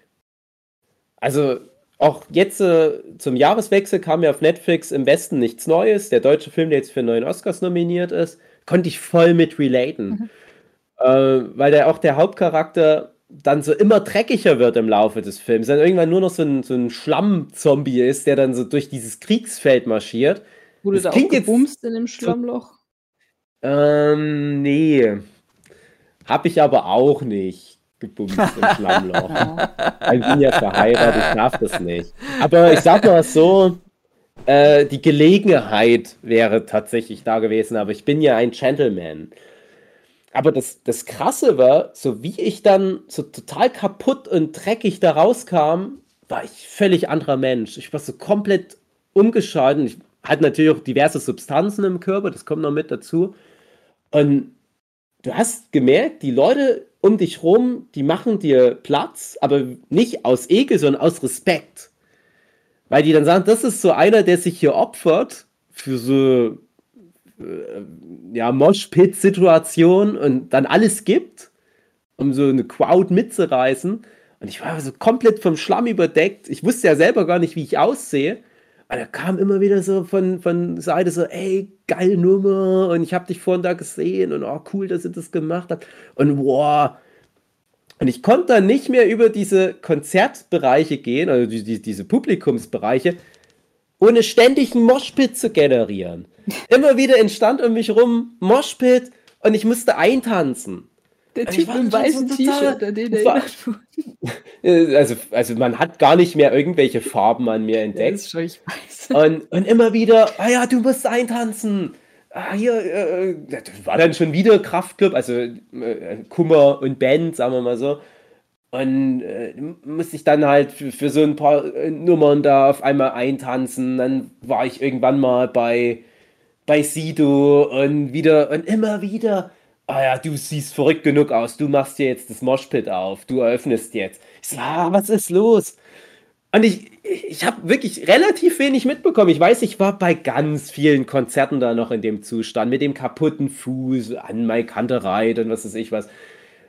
Und, und es war, so, so, die Zeit hat sich komisch gedehnt und gestreckt um mich rum und ich habe manchmal nicht gewusst, tanze ich gerade oder stehe ich gerade nur creepy rum. Aber ich war halt immer so, so komplett vom immer mehr erhärtenden Matsch bedeckt. Und habe dann irgendwann mal gemerkt, dass mein Auge blutet. Da halt so kontinuierlich immer irgendwie was aus meinem Auge rauskommt und dass alle meine Körperöffnungen komplett verschlammt waren. Und ich habe dann irgendwann mal gedacht, ich, oh Gott, irgendwas, ich muss jetzt mal was machen wegen meinem Bein. Hab dann trotz diverser äh, Zustände, die ich körperlich hatte, ein paar NotfallsanitäterInnen aufgesucht, die dann halt erste Hilfe geleistet haben. Auch gesagt haben, eigentlich jetzt direkt mal zum Arzt gehen, zum richtigen Arzt außerhalb des Festes. Ich habe gesagt, ja, ich muss ja noch tanzen, was will ich denn machen? Und die haben sich dann nicht auf den Scheiß eingelassen und gesagt, ja, musst du wissen, es ist dein Fuß, aber wird problematisch dann die nächsten Monate, wenn du jetzt weiter tanzt. Ich habe weiter getanzt. und ich bin dann mal so ganz verwirrt auf Suche nach Kerstin und Huki Hukenschütt, die mich dann im Stich gelassen haben bei dem Donuts-Konzert zum Zeltplatz, weil ich dachte, irgendwo müssen die doch sein, wir müssen uns da mal irgendwo treffen. Und bin dann zu dem Zeltplatz gegangen, habe unser Zelt auch gefunden irgendwie, obwohl alles um mich herum sehr verschwommen war dann auch noch mal ein bisschen Schmerzmittel bekommen und alles total durcheinander gedreht. Und hatte so einen krassen Fressflash. So, so ganz, ganz komisch. Ich habe so, so eine Motivation gehabt, zu diesem Zeltplatz zu gehen, um mal pullern zu gehen und was zu essen. Das hat mich so, so ganz sehr ein paar Stunden lang beschäftigt, aber da erstmal aus, aus diesem Konzertbereich rauszukommen, ohne ständig einen Moshpit wieder auszulösen, das war schon mal schwierig. Ich habe das dann nach Stunden geschafft, mich da zu lösen. Kam dann irgendwann mal mit sehr schmerzenden, immer dicker werdenden Fuß da an, am Zelt, humpelnd. Habe gedacht, ich muss jetzt was essen und, und sehe da halt nur so eine Tüte Chips und gar nichts um mich rum. Es war alles so ausgeblendet, also die Sinne haben nicht mehr richtig funktioniert. Sehe nur die Tüte Chips. Denk, ach geil, Chips, das rettet mich jetzt. Fress die Tüte Chips wie das Krümelmonster, reiß die auf und überall Krümel. Und dann so nach und nach ploppen um mich rum wieder Details auf und merke, dass um mich rum überall Leute stehen, die mir so zugucken, wie ich wie Krümelmonster Chips fresse. oh Gott, ja, hier kann ich jetzt aber auch nicht bleiben. Ich muss wieder zurück aufs Festivalgelände. Und bin dann halt wieder hin und habe dann noch äh, viele, viele Stunden lang mir dort diverse Konzerte angeguckt. Natürlich Highlight Deichkind. Stand dann noch ganz vorne bei Deichkind und die ganze Zeit nur gedacht, scheiße, dass mein Auge die ganze Zeit blutet und dass mein Fuß so furchtbar wehtut. Ich kann das nicht genießen. Der Headliner des ganzen Festivals. Es ist auch cool, ich habe das schon mal gesehen, genau das Konzert von denen, eins zu eins wiederholt, die Bühnenansagen, alles schon mal gehört. Aber es ist ja trotzdem eine geile Show, aber es ist so ärgerlich, in welchem Zustand ich jetzt bin. Ich konnte auch nur noch so, so wippen und habe dann irgendwann mal nach dem Konzert tatsächlich einen Hugi wiedergefunden. Der meinte nur, dass seine Schwester total verwirrt in ihr Auto geflüchtet ist. Also die ist dann auch nicht bei uns geblieben. Die ist äh, dann äh, nichts, weggefahren. Ja, genau, die ist dann tatsächlich, ja, die ist dann, ohne sich nochmal richtig zu verabschieden, weggefahren. Aber die hatte dann halt eine besondere äh, äh die ist wirklich noch gefahren. Ja, ja. Ja, die war dann wieder nüchtern, die hat noch bis okay, zum nächsten okay. Vormittag gewartet und ist dann nach Hause und hatte halt dann aber auch einen guten Tag. Also Hugi und seine Schwester, die haben dann halt auch ihr eigenes Samstag-Happening gehabt. Also Hugi hat dann auch gemeint, es war für die beiden auch gut und wichtig, das so erlebt zu haben. Die haben dann noch Aussprachen gehabt und so weiter und, und auch ernste Gespräche teilweise anscheinend mit untergebracht. Und ich war halt nur so dieser einsame Vagabund. Und dann habe ich aber einen Huki wiedergefunden, als dann so die Konzerte vorbeigingen, habe mich nochmal mit ihm ganz lange auf der Suche nach seiner Schwester in die Menge gestellt, noch Leute kennengelernt. Und ich habe die ganze Zeit mich ja noch nicht gesehen. Ich wusste ja nicht, wie ich aussehe, wenn ich die Leute anspreche. Und bin dann mal so nachts um vier oder so, wollte ich dann dort in dem Stausee baden, durfte ich nicht, haben mich Ordner daran gehindert. Und bin ich dann aber dort in die, in die Duschen, du hast ja bei Festivals öffentliche Duschen, die du nutzen kannst habe mich dann ganz nackig gemacht und habe, glaube ich, über eine Stunde lang unter der Dusche verbracht, bis ich so halbwegs sauber war. Es ist unglaublich, wie viel Dreck da kam. Und ich habe vorher noch mal kurz in den Spiegel geguckt und gedacht, wer ist denn? Ach, das bin ja ich. Ich habe überhaupt nicht, das, das kann doch nicht sein. Das, das war richtig erschreckt, dass ich den ganzen Tag so ausgesehen haben muss. So richtige dicke Kruste Schlamm um mich rum. Naja. Das ist vielleicht die, auch gut, dann wird man doch nicht wiedererkannt später. Ja, aber nö, ja, hm. ach, ich hätte das mitgenommen, den Festival-Ruhm noch ein paar Tage. Aber immer die Sanitäter, die haben sich dann auch, die, haben, die waren dann ganz überrascht, als die mich dann an den, am Folgetag äh, wieder gewaschen gesehen haben. Äh, immerhin. Ja, und jedenfalls habe ich jetzt im Januar 2023, also etwa ein halbes Jahr später, immer noch manchmal, wenn ich mir die Ohren putze, Festivalschlamm. Hm. Mit, jede Woche zwei, dreimal die Ohren gründlich. Das ist so tief drin in dem Gehörgang, der Schlamm. Der Körper stoßt nach und nach langsam aus. Ja, es war auch ganz verrückt dann in der Woche nach dem Festival. Da, da hatte ich dann mal eine Phase, da habe ich überall Pickel am Körper bekommen. dachte ich, was ist denn jetzt? Ich bin ja nicht mehr in der Pubertät. Und da kamen da Sandkörner überall raus. Überall am Körper kamen Sandkörner rausgeeitert. Oh und äh, am Auge, das, das ist dann noch über Nacht so richtig zugekrustet. Und als ich dann am nächsten Morgen aufgestanden bin, musste ich erstmal mein Auge, so, so ein Grind vom Auge wegkratzen. Ah, das war eklig. Oh, und unangenehm. Ich bin ja nicht so ein Augenfan. Ich mag nichts, was mit Augen zu tun hat. Und ich, ich hatte noch nie so eine schlimme Augenverletzung, glaube ich.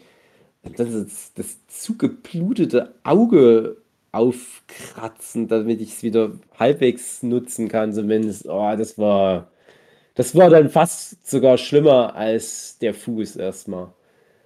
Ja, hatte ich, hatte ich einen eigenen D-Day für mich. So. Also das, das war wirklich krass. So, die, dieses, diese ganze Konstellation, dieses Schlammdegen, diese Moschpitz, die ich ständig da hervorgerufen habe, so diese, diese Ehrerbietung in der Festival-Community, die einem entgegengebracht wurde, die Substanzen, äh, der, der Hungerflash, das alles, das blutende Auge und der Fuß. Das, das war eine, eine, krasse Konstellation an, an Erfahrungen, an Schmerzen, an, an Hochgefühlen.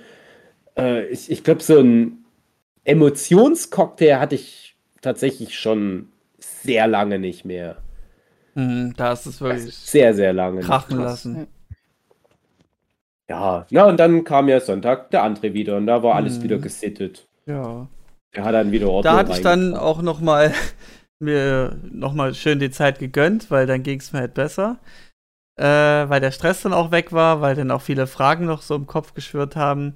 Ich wollte eigentlich Samstag auch herkommen, aber es, es, irgendwas war dazwischen, glaube ich, ich glaube, der Zug kam zu spät, um dann ja. den letzten Bus noch zu nehmen. Und dann sage ich, ja gut, das Schicksal wollte wohl, dass ich dann doch niemals penne auf dem Festival. Mm. Also na gut, dann, dann halt komme ich Sonntag mit dem Bus. Aber wie schade, dass sowohl du als auch die Schwester von Hugi, die Kerstin, ja, fest eingeplant waren ja. und niemand mit uns mal so einen Abend dort verbracht hat. Also ja. so, so nachts, sag ich mal. Ich muss, denke ich, mehr darauf eingestellt sein. Das war ich, wie gesagt, ja nicht. Und ich habe es ja nur für Hugi gemacht ich mag so dieses idyllische Zusammensitzen und meistens auch mit Grillen in Verbindung. Finde ich alles mhm. super. Aber irgendwie hat es da gerade nicht gepasst. Also, wir müssen Vielleicht auf jeden Fall grillen. Nicht, einfach nicht dein Ding, ja.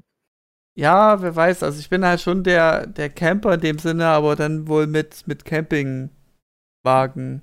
Also mit. Ja. Ich, ich denke eher auch dieses. Eher das Regenwetter ist, denke ich, das Schlimme gewesen. Wenn das, das nicht gewesen wäre. Einfach nur halt normales halt Sonnenwetter irgendwann wurde es ja auch schön. Ja. Aber ich glaube, wenn das Regenwetter nicht gewesen wäre, da wäre das so ein Pille-Palle-Happening äh, gewesen. Also dann, dann wäre das auch alles, was ich jetzt gerade ausführlich erzählt habe, nicht passiert. Weil einfach. Ja, da war. Das nicht, ja. nicht äh, dazu gekommen wäre, dass sich diese, diese Schlammwege und die Schlammpfützen überall gebildet hätten. Und dann würde ich wahrscheinlich jetzt gar nicht mehr so viele Gedanken verschwenden an mhm. das Festival. Aber ja, vielleicht hat das, das so schlechte Wetter gemacht. muss es sein. Das, okay.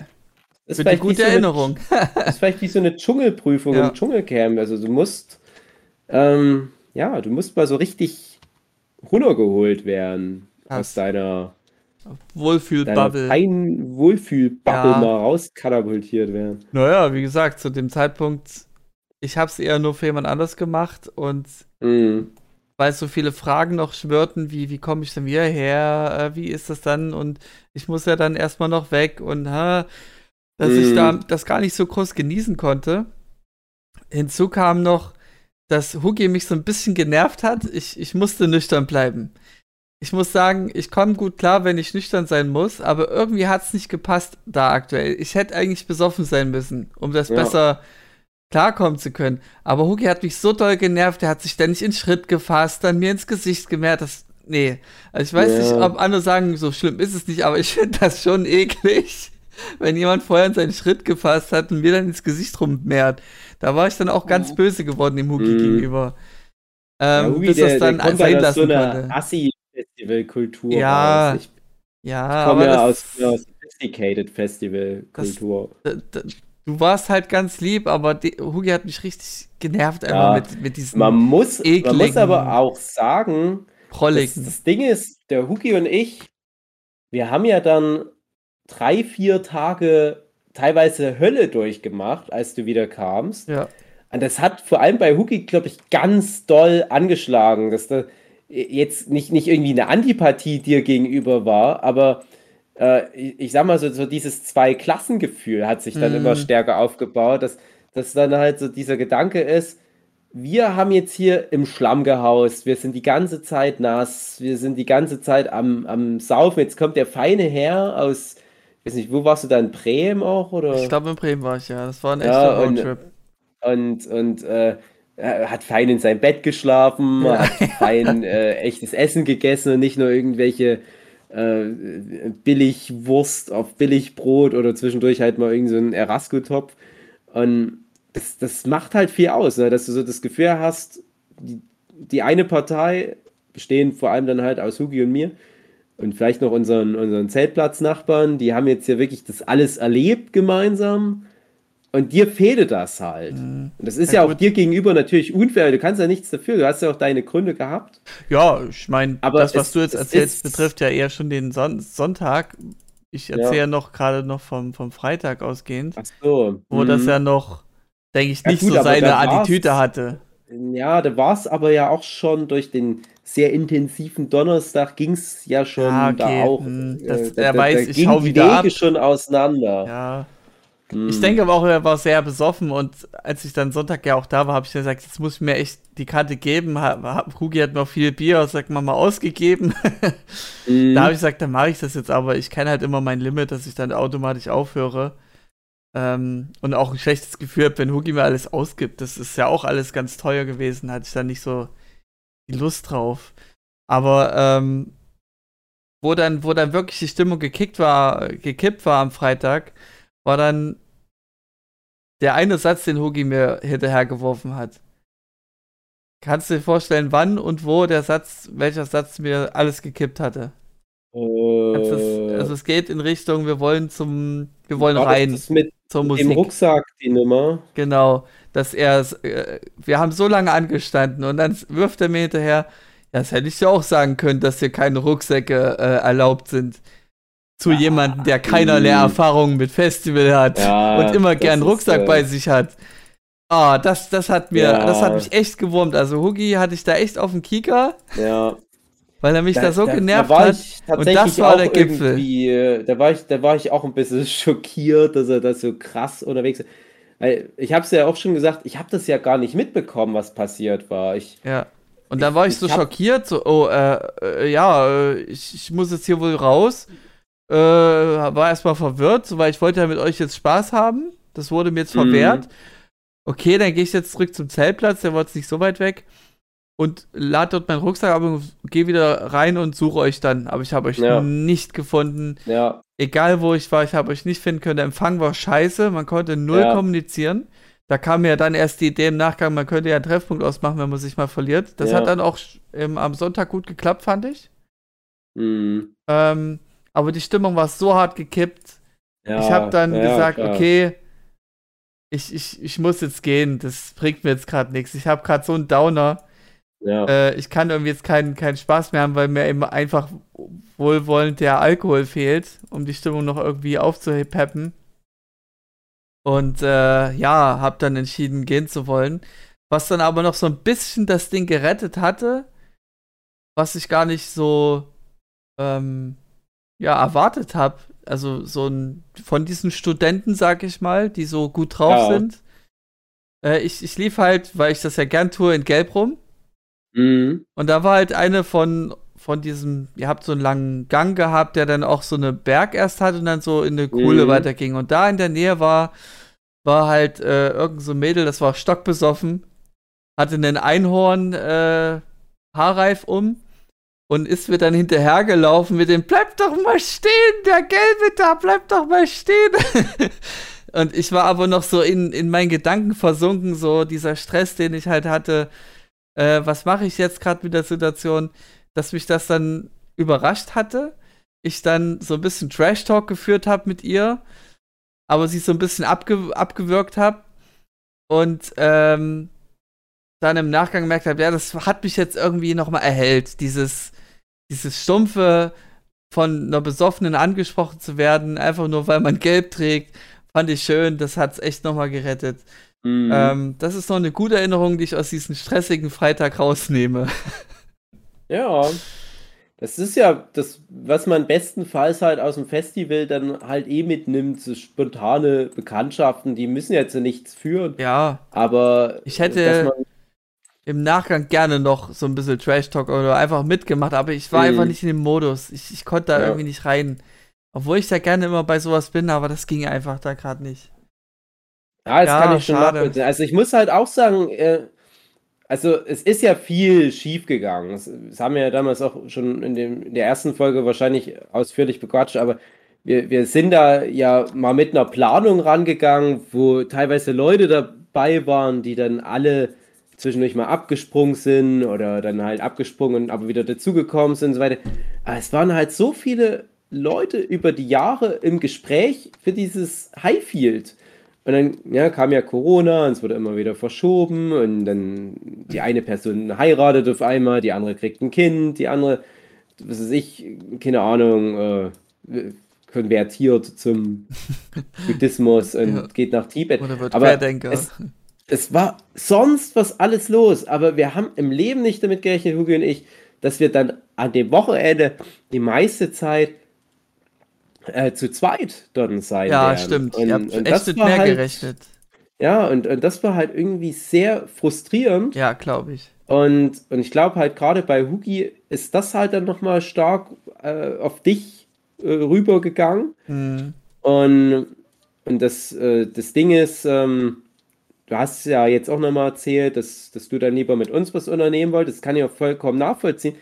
Aber tatsächlich, ich habe auch nicht so viel dann mit dem Hugi immer erlebt, weil ich war an mehreren Tagen Allein. die meiste Zeit alleine auf dem Festival an sich. Was war der Das Grund? halt dann immer. Ja, Hugi war meistens zu wasted. Der, der ah. brauchte dann mehr Schlaf, er war halt zu besoffen. Ja. Und der, also der komplette Samstag, da war ich ja bis auf das Antilopen-Gang-Konzert dann die ganze Zeit alleine, bis ich dann nachts einen Hugi wiedergefunden habe. Und ich dachte, ich werde den ganzen Tag mit Hugi und Kerstin unterwegs sein. Und mhm. Kerstin übernachtet dann mit und wir grillen dann noch nachts. Und am Sonntag dann romantisiert ist sich da was. Das ist halt nicht passiert. Genau, und, und dass das aber nicht passiert, das war halt dann vor Ort erst ersichtlich. Mhm. Ja, also es war ja auch bei dir, dass du noch nicht so richtig wusstest, wie das bei dir mit deinem Prämentermin klappt. Und ja. ich habe schon Ach, ich glaube nicht, dass das bei dir mit den Anschlusszügen alles so reibungslos funktioniert. Ich habe ja. schon gesagt, ich wette, wir sehen André dann nicht so schnell wieder. Und es ist ja dann noch so passiert. Ja. Aber es ist halt auch immer so ein bisschen die Frage, was nimmt man sich raus? Für mich waren halt dann die Erfahrungen, die ich gemacht habe, die ich dann auch viel alleine gemacht habe, äh, auch gut so. Aber ähm, zum Beispiel der Hugi hat dann wieder andere Erwartungen gehabt wahrscheinlich, so wie du auch wieder andere Erwartungen hattest, so mm. wie mhm. Kerstin andere Erwartungen hatte. Ja. für mich war es auf alle Fälle so oder so, es, es, es war ein unvergessliches, verlängertes Wochenende, wo ich mir viele Souvenirs mitgenommen habe, viele Anekdoten, total zerstört, aber auf eine, finde ich, unterm Strich wertvolle Art für mein Leben. Ähm, und ich glaube, das ist aber auch schwer zu reproduzieren. Ne? Mhm. Ich hätte aber trotzdem, ich hätte, ich hätte auf alle Fälle lieber die Erfahrung gemacht, mit euch zusammen die meiste Zeit zu verbringen, bei teilweise doch auch mal schönem Wetter, ja. auch mal grillen und so weiter. Das wäre natürlich schon schöner gewesen. Ich glaube, ich hätte auch gerne mit dir viel abgehangen. Hugi, wenn der wasted wäre, okay, ist es halt so. ähm, hatten wir, glaube ich, Sonntag dann auch viel gemacht, oder? Also Hugi ging es dann soweit gut. Hat mir eben, wie gesagt, viel Bier ausgegeben. Und ich habe dann auch gesagt, ja, ich will jetzt hier aber auch mal das und das mir angucken. Habe ein Handy hingezeigt, weil man konnte ja nicht groß miteinander reden. Äh, wo drauf stand, ich gehe jetzt da und dorthin.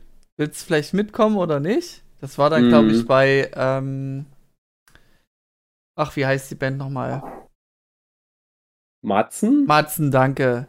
Gott, das ist peinlich. Äh, bei Matzen ging, ging ich übel gut ab, weil ich dann einfach die Band kannte, auch überwiegend die alten Songs. Und ich habe auch die Erkenntnis gehabt, es bringt dir nichts, bei einem Konzert zu sein, wenn du die Band nicht kennst. Es macht so viel aus, den Song zu kennen, um dann eben mitzufeiern, weil du dann viele Songs gerne mal hast, wo du Erinnerungen damit verbindest und dann gehst du einfach viel mehr mit bei allem. Also wenn du irgend so ein Clouseau hast, okay, der macht halt so seine Schmuse-Songs und alles, aber ich kenne nicht jeden Song, aber deswegen bringt mir das nicht so viel. Und bei irgendwelchen Bands, da kannst du vielleicht eine neue Erfahrung machen mit denen, aber ich hatte eher den Anspruch, oh, ich fand es schön, mal Matzen zu sehen live, nach, ja, ich, ich glaube schon ein Jahrzehnt, wo ich die mm. nur mhm. gehört habe. Das war für mich das Highlight, so endlich mal Matzen getroffen zu haben. Und egal, was für neue Bands da wären, die ich hätte erleben können, das war mir wichtiger, eher in der Vergangenheit zu schwelgen. Mhm.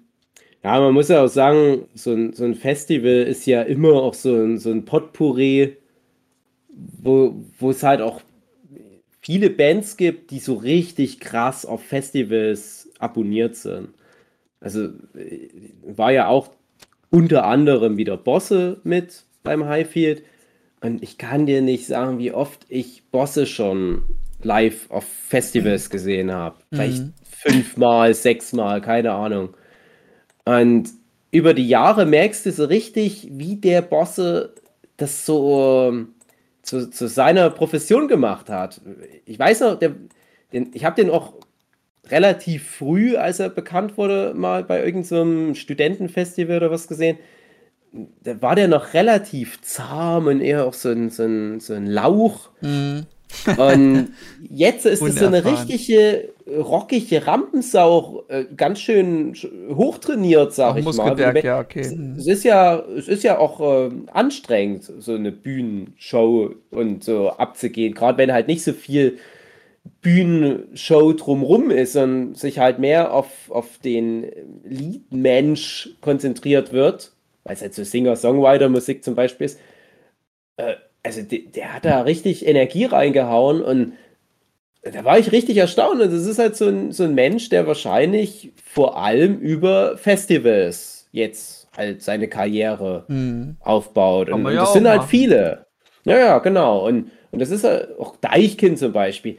Deichkind ist so eine Band, ich, ich, ich bin seit Beginn des Jahrtausends großer Deichkind-Fan zwischendurch auch mal wieder eine Phase, wo ich sage, okay, es ist jetzt nicht ganz so das, wofür ich mal ursprünglich unterschrieben habe, aber dann wieder, okay, das ist wieder cool jetzt gerade, was sie machen und so weiter.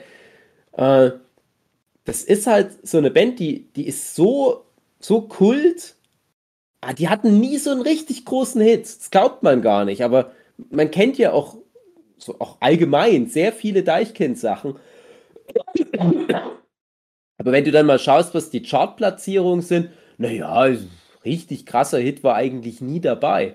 Aber die sind live, finde ich, also mindestens eine, eine Top 5 Band in Deutschland. Was?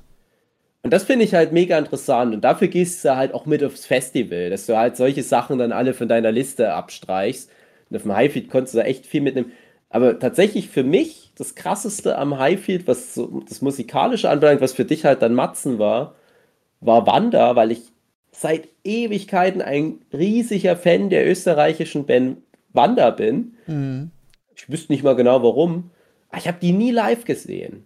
Irgendwie immer verpasst. Ich war auch manchmal schon auf Festivals, wo die waren, hab die aber halt dann verpasst, weil ich, bis ich an dem Tag gerade nicht auf dem Festival war oder was auch immer, oder zu spät gekommen bin.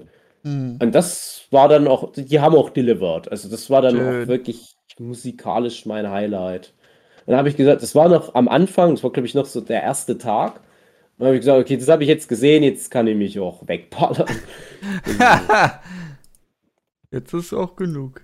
ja, ja, ja. Ach ja. Schön. Ja, es ist schon richtig, was du sagst. Man kann sich da natürlich am meisten rausholen, wenn du da dich nochmal auch vorbereitest. Das machen natürlich auch die ganzen Festival, Festival-Abiturientinnen, dass die dann nochmal schön auf der Fahrt zum Parkplatz nochmal äh, das ein oder andere Album durchlaufen lassen und sich vielleicht auch Ja. nochmal die Songtexte ausdrucken. Ja, ach komm. Texte ausdrucken. Das, das, das nervt dann auch schon ah, da bin wieder. ich gerade wieder wach hier. Ja, Ich muss kurz einwerfen, dass ich ähm, Deichkind auch mal gesehen habe und das war der langweiligste Mist, den ich jemals. Sorry. ja. Es war, so langweilig, dass ich rausgegangen bin. Weißt du noch, was das Eine da für eine Art. Gemacht haben? War das noch so Bitte? die geerdete Zeit von Deichkind oder war das schon, wo die so ein Mhm. kultureller, übertriebener Kunstakt wurden? Das war 2016, 15 oder 16. Na gut, da- das klingt schon nach äh, übertriebener Kunstakt. Das war sehr groß. Ja. Ja. Aber ich kenne die auch nicht. Also, das ist nichts, was mich so groß interessiert. Aber da bin ich jemandem zuliebe mitgegangen und ich dachte, ja. sorry. Ah. Also ich muss aber auch sagen, ähm, ich hab, hatte mich sehr auf Deichkind gefreut und die haben auch delivered, aber es war halt echt das Ding, dass das, wie, wie ich vorhin schon sagte, es war eins zu eins eine Show, die ich schon mal live bei denen gesehen habe. Das hat mich dann doch sehr enttäuscht, weil wenn du das das erste Mal siehst, denkst du, ah, irgendwie cooler Spruch. Ah ja, äh, ah, okay, das, das haben die jetzt mal so eben spontan noch mit reingeschmuggelt. Natürlich viel Choreografie und so Bühnenbild und so weiter. Das ist schon alles mega krass und aufwendig und äh, ähm, so ein bisschen Okay-Go-mäßige Sachen mit drinnen, mit komischen äh, Bühnenshows, wo du denkst, wie, wie sind sie denn darauf gekommen? Aber wenn du es dann das zweite Mal siehst und merkst, nee, da ist null Spontanität drin. Das ist selbst die Sachen, die spontan wirken, sind jahrelang so einstudiert. Das hat mich irgendwie so krass dann doch wieder auf den Boden der Tatsachen zurückgeholt. Ja, es ist trotzdem Das nur find- eine Show, ne? Finde ich Deichkind gar nicht mehr cool. Nein, das ist, also sollte man auf alle Fälle mal erlebt haben, egal ob man ähm, Deichkind mag oder nicht, aber, äh, aber Deichkind ist halt auch eine schlaue Band. Das finde ich halt bei denen gut. das- ja. Ja, die, diese extra Ebene, das muss man ja dann nicht abfeiern und man muss sich vielleicht auch so ein bisschen Nee, ist außerhalb auch natürlich auch einfach nicht mein Geschmack, aber ich war da Ja. schon sehr enttäuscht. Also ich da, äh, boah, dachte, okay, das Also Dave würde sagen, es war leider geil. Ja, das ist äh, tatsächlich, ähm, könnte man das in dem Zusammenhang sagen, das ist leider geil. Das hat ja auch wieder so eine Aussage. Also, Deichkind ist ja eine ersch erschreckend politische Band, wenn man sich darauf einlässt. Äh, ich finde es immer trollig, dass das leider geil, das ist also fast schon ihr, ihre bekannteste Nummer. Ja, dadurch kenne ich Und die auch die meisten, meisten. Menschen verstehen aber nicht, um was es in dem Lied geht Ja. Und verwenden das leider geil total falsch. Und äh, ich finde, es ist aber auch schon wieder so ein Teil dieses Metagames Deichkind, dass die so super zugängliche, atzenmäßige Proletenmucke an der Oberfläche machen, wo wirklich jeder Vollidiot äh, auch das ein oder andere Lied kennt und, und natürlich auch sehr disco-freundlich mittlerweile. Aber das hat halt auch diese sehr intellektuelle Basis. Und das finde ich, ist, das, das macht mir Spaß bei Deichkind. Aber ist jetzt auch keine Band, die ich jetzt so freizeitmäßig noch rauf und runter hören würde, wie ich es vielleicht zu meinen Schulzeiten noch gemacht habe. Aber das war halt dann auch mal wieder schön. Das ist dann doch noch mal wieder der alten Zeiten wegen sich reinzuziehen. Ich habe letztes Jahr eine meiner absoluten Lieblingsbands gesehen und das war auf jeden Fall ein Highlight. Und zwar Disillusion, eine äh, Progressive Metal Band, die ein neues Album denn jetzt rausgebracht haben. Das war ein Hammerkonzert. Und Was was haben die besser gemacht als Deichkind? ja, genau. Alles. das ist richtige Musik. Na gut, das ist dann, denke ich, auch Geschmackssache. Nee, natürlich. Das ist, das Ja. ist sehr, sehr, sehr technisch und ist alles Geschmackssache, was Musik angeht. Mhm. Ja, aber das ist auch immer ein bisschen einfach gesprochen. Mhm. Geschmack und so weiter. Ich finde, das haben wir auch oft mit dem Philipp, ich finde, es gibt trotzdem eine ultimative Wahrheit irgendwo. Ich fand es jetzt mal, das ist ein kleiner Exkurs, ich fand es jetzt mal super interessant. Äh, Ich hatte mich jetzt mal mit Wohlklängen beschäftigt und tatsächlich dadurch rausgefunden, dass Pythagoras, vom Satz des Pythagoras, der hat im Prinzip ähm, die Regeln festgelegt, wie zum Beispiel jetzt so ein Gitarrenhals Rhythmus. aussieht. Ach so. Mhm. Genau, weil er hat halt die Töne auf diesem Spektrum festgelegt, die uns angenehm erscheinen. Also, es es ist ja so, das wirkt ja, naja, wie soll ich sagen, also Katrin hat da bestimmt den Alter, Fachbegriff. du machst da jetzt richtig ein Fass auf. ja, äh, ja, genau, deswegen will ich mich da gar nicht zu sehr da, da, da äh, jetzt so reinknien. Aber ich finde es halt interessant, dass das halt dann doch alles irgendwo auf, auf Mathematik und so weiter wieder basiert. Ja, Musik Und- sowieso. Und äh, ich finde halt, das ist halt das, was, was auch immer Philipp nicht so gerne hört, was ich aber immer wieder gerne anspreche, weil ich finde, dass das halt auch so, so mein Anspruch als Medienwissenschaftler sein muss, bei jeder Musik immer auch zu erörtern, warum funktioniert das? Nicht subjektiv unbedingt, aber warum funktioniert zum Beispiel eine Ariana Grande für 150 Millionen Menschen? Oder warum funktioniert halt Disillusion für auch sehr viele Metal-Fans? Oder warum Ja, funktioniert aber Leichtigkeit? das, was ich höre, ist, das, das funktioniert dann nochmal anders, weil ich auch anders Musik höre und Ja, klar, aber es funktioniert. Und, und Für alles, viele was halt eben nicht. funktioniert.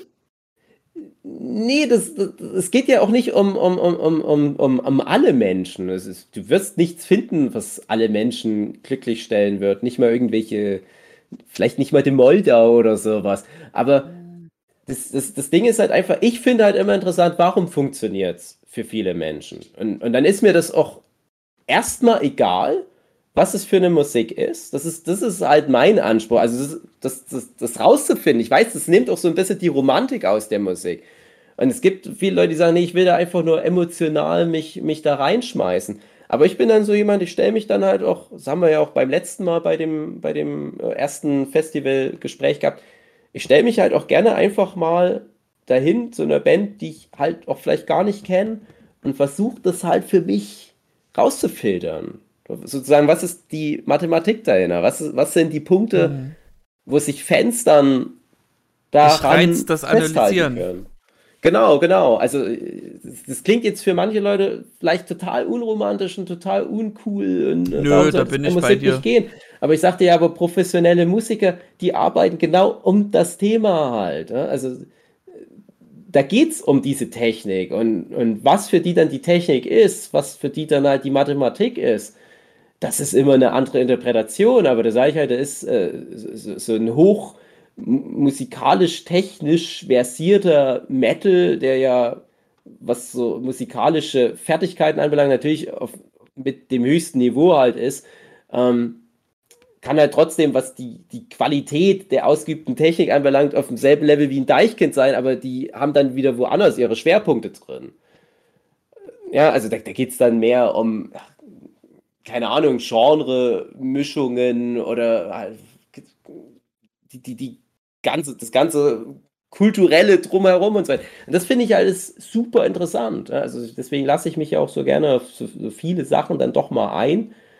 Aber ich bleibe halt auch ganz schlecht auf was Spezifischem lange und leidenschaftlich noch hängen. Das Mhm. geht mir aber, das ist bei allen Medien mittlerweile. Ja, mich, mich langweilt das ähm, Musik oft recht schnell und deswegen gefallen mir diese komplexen Sachen so gut, die dann halt Mhm. nicht nur durch das musikalische Level, ähm, dass das nicht so hoch ist, sondern äh, nicht nur so hoch ist, sondern auch schon allein das Arrangement der Songs ist völlig untypisch. Also da wird keinen Regeln gefolgt, das ist frei und die sind lang, da hast du Songs, die 15 Minuten plus sind. Also was, was, was vollkommen anderes als die Popularmusik, von der ihr jetzt hier gesprochen habt bisher. Nee, nicht nur, nicht nur. Ja? Also das, das, das meine ich ja auch. Also ich, also nur mal als Beispiel, ich war jetzt ja, das habe ich auch dann irgendwann mal mit erwähnt in irgendeinem Podcast. Ich war jetzt das Jahr 2022 auf sehr vielen Konzerten. Ich habe da noch nicht mehr mitgezählt. Da lass es mal, wenn wir jetzt mal das Highfield ausklammern, was ja alleine schon über 20 Konzerte waren, vollwertige Konzerte, habe ich darüber hinaus bestimmt nochmal 20 Konzerte gehabt. Dann habe ich auch alles aber mitgenommen. Und ich setze mich auch mal in eine Jazzbar und höre mir dann halt so ein Endlos-Ding an und erfreue mich daran auf einer anderen Ebene. Das haben wir auch schon mal gehabt, das Thema. Ähm, und ich könnte natürlich nicht so wie du, Katrin, das verstehen, was da passiert, wenn du dann bei, bei so einer anspruchsvollen Metal-Interpretation dir dann was als Musikerin rausnimmst. Da bin ich halt einfach fachlich gar nicht drinne oder wie ja, dann ich halt. auch den emotionalen Aspekt aber auch sehr. Und das hat halt gerade diese Ja. Band besonders, dass sie.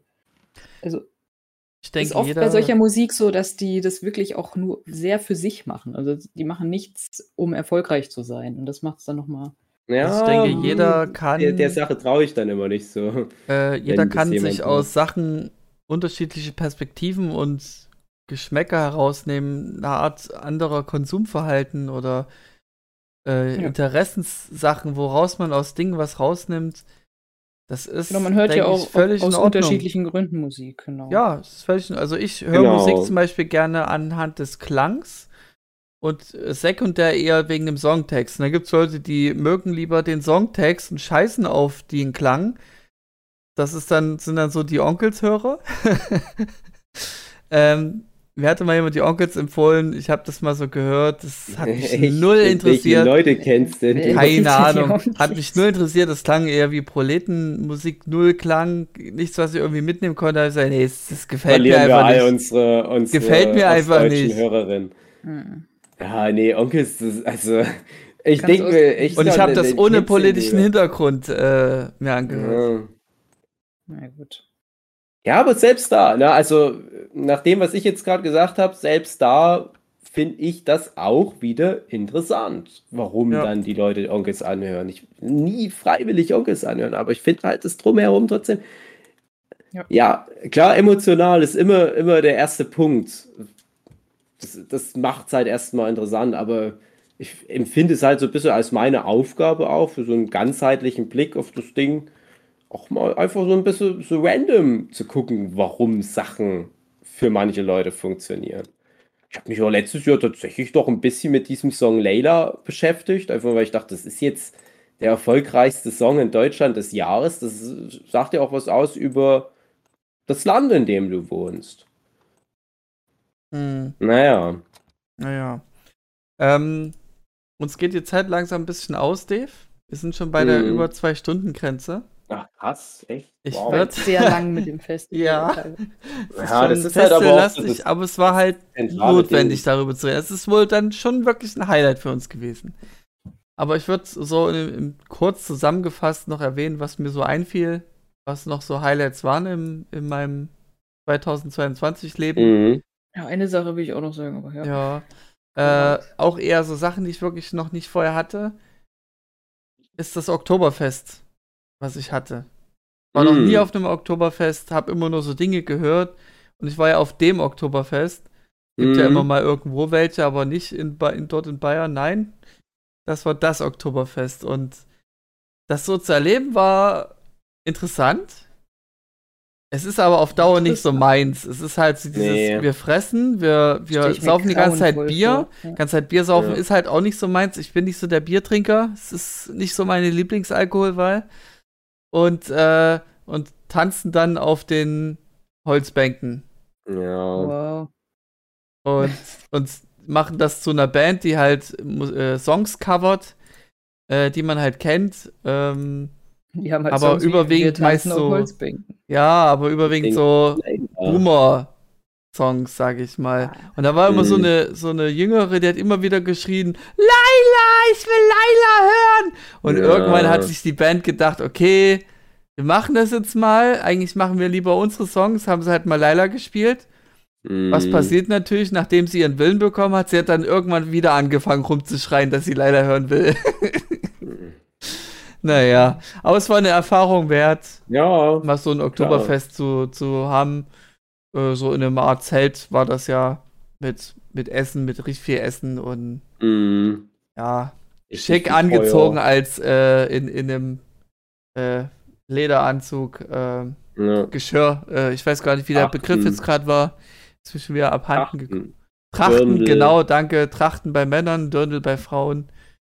War schön. Schöne Erfahrung. Aber muss Äh, nicht nochmal sein. Nee. Ich war da auch mal. Ähm, ich, ich war in einem anderen Zusammenhang zufällig da. Eine Freundin von mir, die wohnt doch gleich dort bei dieser Wiese. Ich weiß nicht, ob es da immer noch stattfindet. Auf der Wiesen. Theresienwiese oder wie hieß das Ding? Äh, das war für mich auch, also das ist so, so Dorffeste bei uns hier im Erzgebirge mal 1000, aber genauso dumm alles Ja. irgendwie. Und ich, ich finde es interessant, weil das ist so deutsche Kultur. Das, das bringt so auf den Punkt. Und das ist aber was, wo ich, wo ich denke, ach schade, dass das deutsche Kultur ist. Ich, ich habe schon in vielen Ländern äh, so, so Volksfesten beiwohnen dürfen oder halt, ich sag mal, so Sachen, die dem irgendwie inhaltlich nahe kommen. Und das ist in jedem anderen Land viel anspruchsvoller. Also da, da kommt eine andere Message immer rüber. In Deutschland, das Land der Dichter und Denker, das hat sich so drauf geeinigt, nee, für uns ist die ultimative Kultur so dieses, dieses Schützenfest-Feeling. Wir saufen uns so richtig dumm zu, wie du sagst, irgendwie so 80er Jahre Mucke, am besten Mhm. irgendeine Coverband und dann gucken, ob man vielleicht noch irgendwie hinterm, hinterm Zelt sich noch äh, einen runterholen lassen kann von, von irgendeinem besoffenen äh, das ist deutsche Kultur. Also das ist, das tut mir immer ganz weh. Ich habe als Kind viele, viele Wochenenden auf solchen Festen verbracht und war dann auch ganz enttäuscht, als ich gemerkt habe, dass in München, ja, da sind dann noch viele Stars und geben 10 Euro für ein Liter Bier aus, aber das ist der gleiche Rotz, Leute. Das, mich wundert es, dass da nicht irgendwie der Chef von meinem Erzgebirgs Feuerwehrverein dort irgendwo zähe Steaks vom Grill verkauft. Naja, deutsche Kultur. Kann ich verstehen. Naja. Ja, ansonsten generell, das Jahr 2022 war auch geprägt von viel mehr Cons, die man besuchen kann, weil die endlich wieder stattfinden durften. Und auch Cons, die dann überwiegend ohne Masken stattgefunden haben. Für mich wird dieses Du warst, Jahr. du warst nicht so richtig krank, oder? Nee, Die hat mich hat es nicht so weg, überhaupt nicht. Also ich hatte auch Corona, Oh. das war dann so im, im März, glaube ich, rum. Das hat mich zwei Wochen ungefähr beschäftigt und dann war eigentlich auch wieder gut. Also ich bin schon ein Mensch, der hält viel aus. Es wird nicht so schnell krank.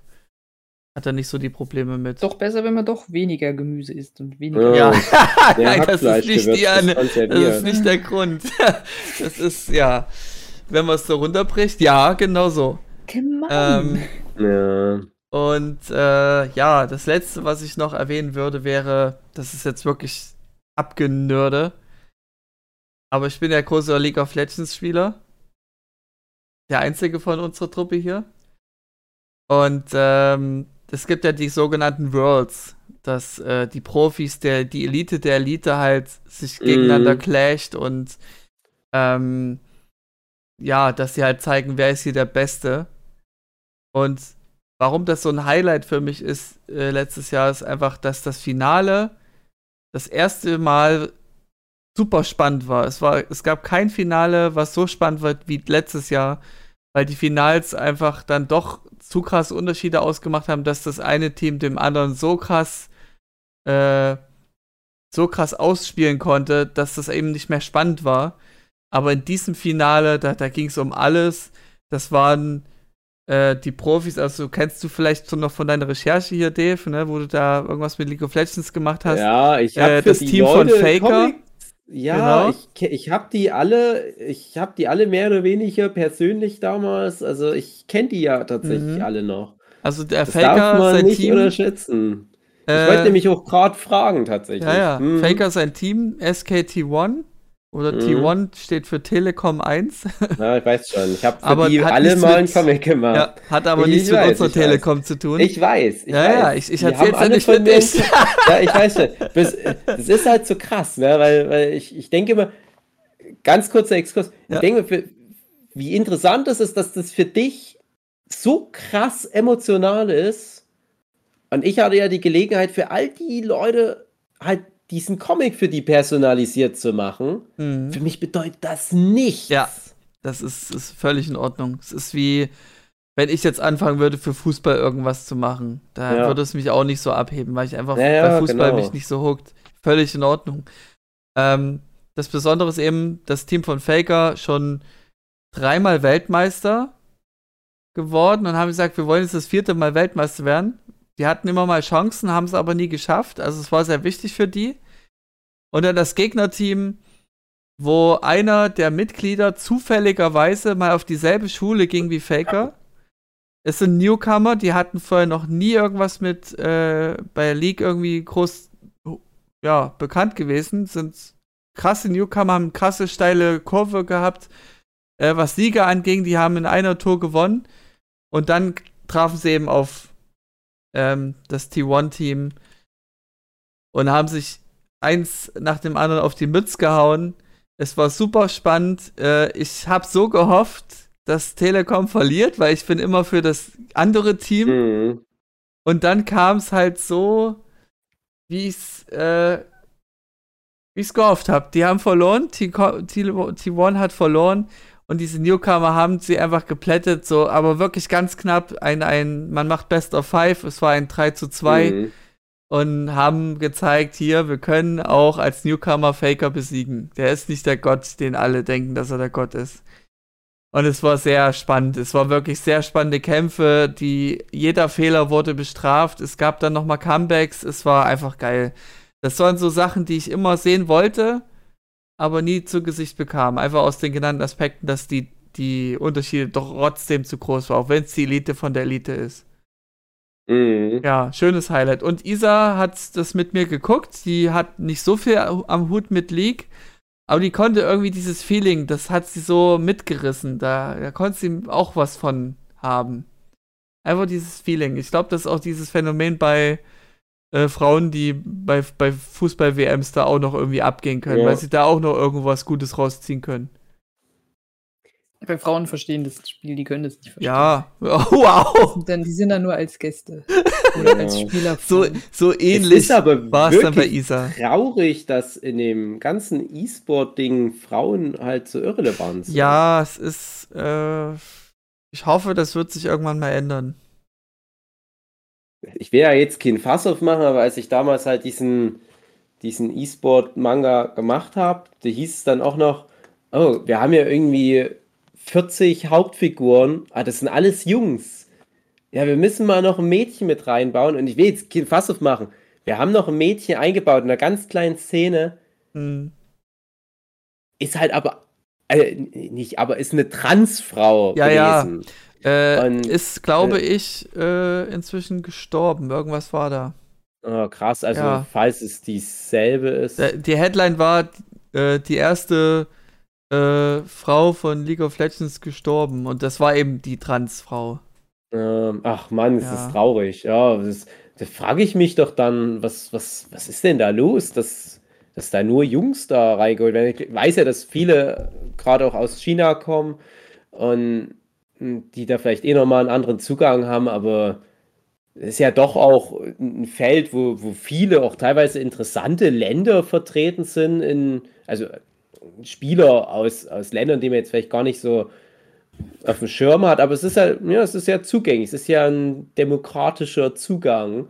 Und da sind ja viele Länder dabei, wo ich denke, da spielen doch mindestens genauso viele Frauen wie Männer Videospiele. Aber warum Aber ist es so? ist das? Spielen genauso viele Frauen. Es wie ist Männer. tatsächlich so, dass Ähm. vor ein paar Jahren, vor zehn Jahren oder so, ist diese magische Grenze von fünf, also 50 Prozent geknackt worden, dass dann mehr Frauen als Männer Gamer sind. Aber vielleicht also, halt eben aus anderen auch- Gründen, sondern ja. einfach mal, um runterzukommen, um mal Pause zu machen. Ja, aber das, das hast du ja immer, ja, ja, klar. Also ich habe tatsächlich auf dem Gebiet auch an der Uni geforscht und ja, das ist so. Also, dass äh, Frauen dann zum Beispiel nicht so diese Explorers sind oder die dann halt so auf Achievements gehen, sondern halt mehr so diese Social Aspekte Mhm. ähm, bevorzugen und so weiter. Äh, Gibt es ja verschiedene Komponenten. Ich meine, Animal Crossing ist auch überwiegend Zum von Frauen Beispiel. gekauft worden als von Männern. Ja, diese, Ist ja dann also ein Frauenspiel. ja, wenn man so will, Ja. aber ich denke mal, es ist trotz, es kann halt trotzdem nicht repräsentativ sein. Also es kommt, denke ich, immer aufs dass du Spiel an. wirklich null Frauen hast. Ja, also bei League ist es so gefühlt, würde ich sagen, 25% Frauen, wenn nicht sogar weniger. Ähm, und eben daraufhin bezieht sich dann die, die Profiszene. Also in der Profiszene gab es immer Versuche, Frauen zu etablieren. Es gab auch eine reine Frauengruppe. Aber die waren halt vom, vom, vom Niveau her einfach so schlecht, Hm. die, warum auch immer, die da zusammengecast wurden, die Bros haben sich über die lustig gemacht, haben sie halt nicht richtig das Spiel beendet. Also eigentlich musst du als Profi immer ganz seriös das Spiel beenden.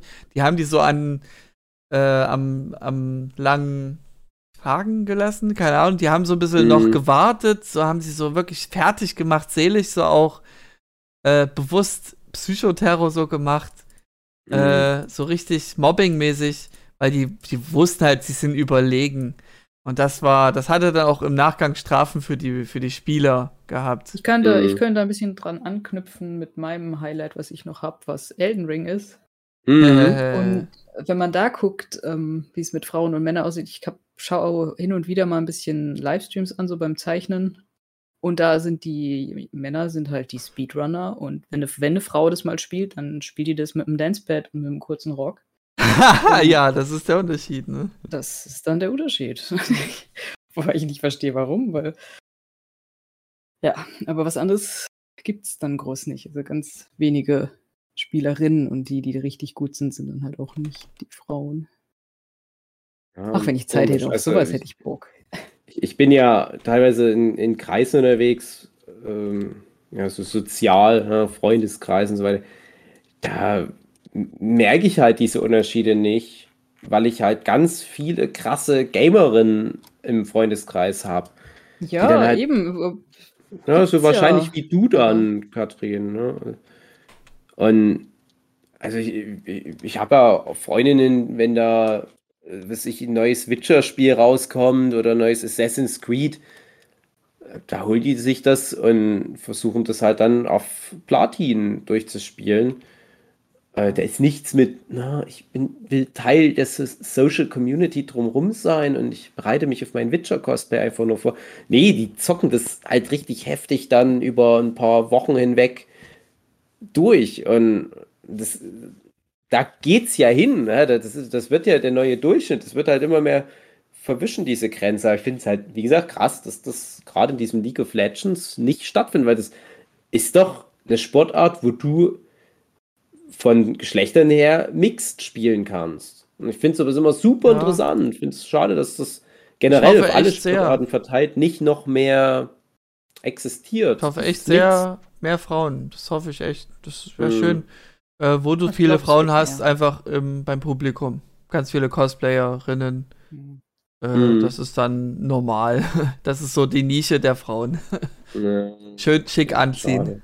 Ja. Mhm. Also zu, aber zu Ja. Elden Ring nochmal, ich hatte, ich hatte so einen Spaß mit diesem Spiel. Es ja. war so schön, einfach nach so vielen Jahren, die ich jetzt nicht. Bist du durch? hab. Ja, natürlich. Ach so, weil ich bin noch nicht durch, deswegen noch nicht so ich, ich bin nicht nur durch, ich habe es dann auch nochmal als, als, als schnell und dann mal mit so einem dann mal ja, mit, mit bisschen- bisschen Challenge Dancepad gemacht auch, und ne, dann hast du dabei gestreamt.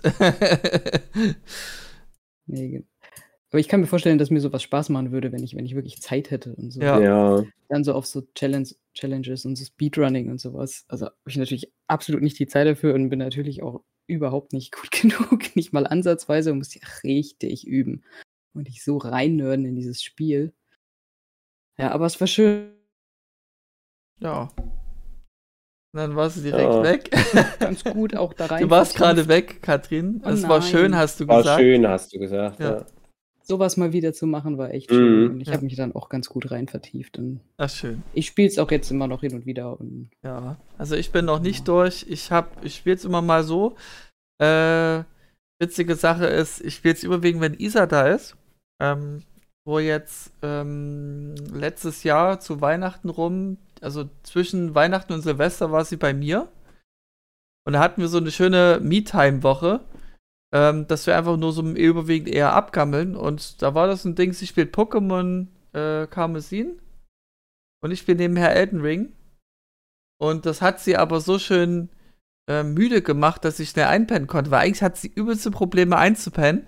Aber Elden Ring, das ist es. Das ist ihr to Ja, go die hat halt to Probleme sleep. einzupennen, weil du die immer bumsen willst. Ja, genau. Und da warst du aber abgelenkt durchs Spiel. ja, genau. Nee, aber das hat sie so schläfrig gemacht, also so im Sinne von, sie hat endlich mal jemanden, wo sie wie Let's Play-mäßig zugucken kann. Mhm. Und das gibt ihr Ruhe. Und beruhigt sie so sehr, dass sie halt wegpennen konnte. Und ich fand das ganz lieb. Mhm. Ah, das, das wünsche ich mir auch so, dass Ja. meine Frau wieder anfängt zu zocken Ja, und ich dann einfach nur noch zugucke. genau. Also guck jetzt, so wie sie Weil- Elden Ring spielt, dann pennst du gut weg. Es ist immer noch was anderes. Äh, Wir haben ja häufig mal auch das Thema Let's Plays im äh, Internet gucken. Da bin ich ja nicht so Fan davon, wenn man dann halt das als vollwertige Spielerfahrung so ist was annimmt. anderes. Äh, aber ich finde, wenn man neben jemanden steht und dem Instruktionen geben kann, so über die Ja. Schulter, hey, geh da rein, dann zählt es für mich fast Mhm. wie ich selber spiele. Das stimmt. Naja, Schön. Ja, Dave, spielen. hättest du noch was Ja. Kleines?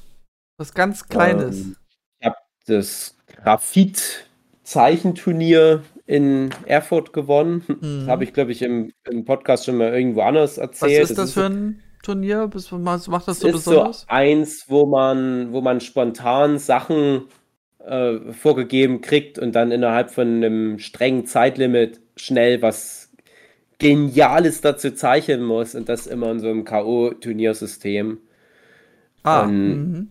Ist für mich halt immer interessant. Ich mache sowas immer mal mit äh, und gewinne meistens, aber nicht immer. Äh, und ich finde sowas immer interessant, weil da auch so dieser Profi-Status nicht ganz so relevant ist. Da geht es ja nicht nur drum, wie gut man zeichnet, sondern wie man halt spontan auf was reagieren kann. Und äh, ja, also das ist für mich dann doch auch immer mal was, das brauche ich. Ich brauche immer mal wieder irgendwie so eine, so eine Challenge, dass ich halt Mhm. nicht nur in meinem gemachten Bett als, als Profi-Zeichner immer nur meine Projekte abarbeite und ne, dann kommt halt immer mal ein Buch raus und ich will mich auch immer mal wieder als Künstler irgendwie äh, herausfordern lassen und das war halt ganz cool. Ja, Also Konkurrenz belebtes Geschäft, das sagt man nicht umsonst. Mhm. Also das hat mir viel Spaß gemacht. Äh, weil du gerade das Thema Sport ansprachst. Das ist so ein Thema, das lasse ich immer aus bei meinen Jahresrückblicken. Aber tatsächlich ein ist ja Riesenthema. Besonderes mehr. Ja, äh, es ist halt ein bisschen was Spezielles, nämlich ich gucke gerne so Sport-Großveranstaltungen an. Und eigentlich wäre das ja immer was für die Medienrückblicke.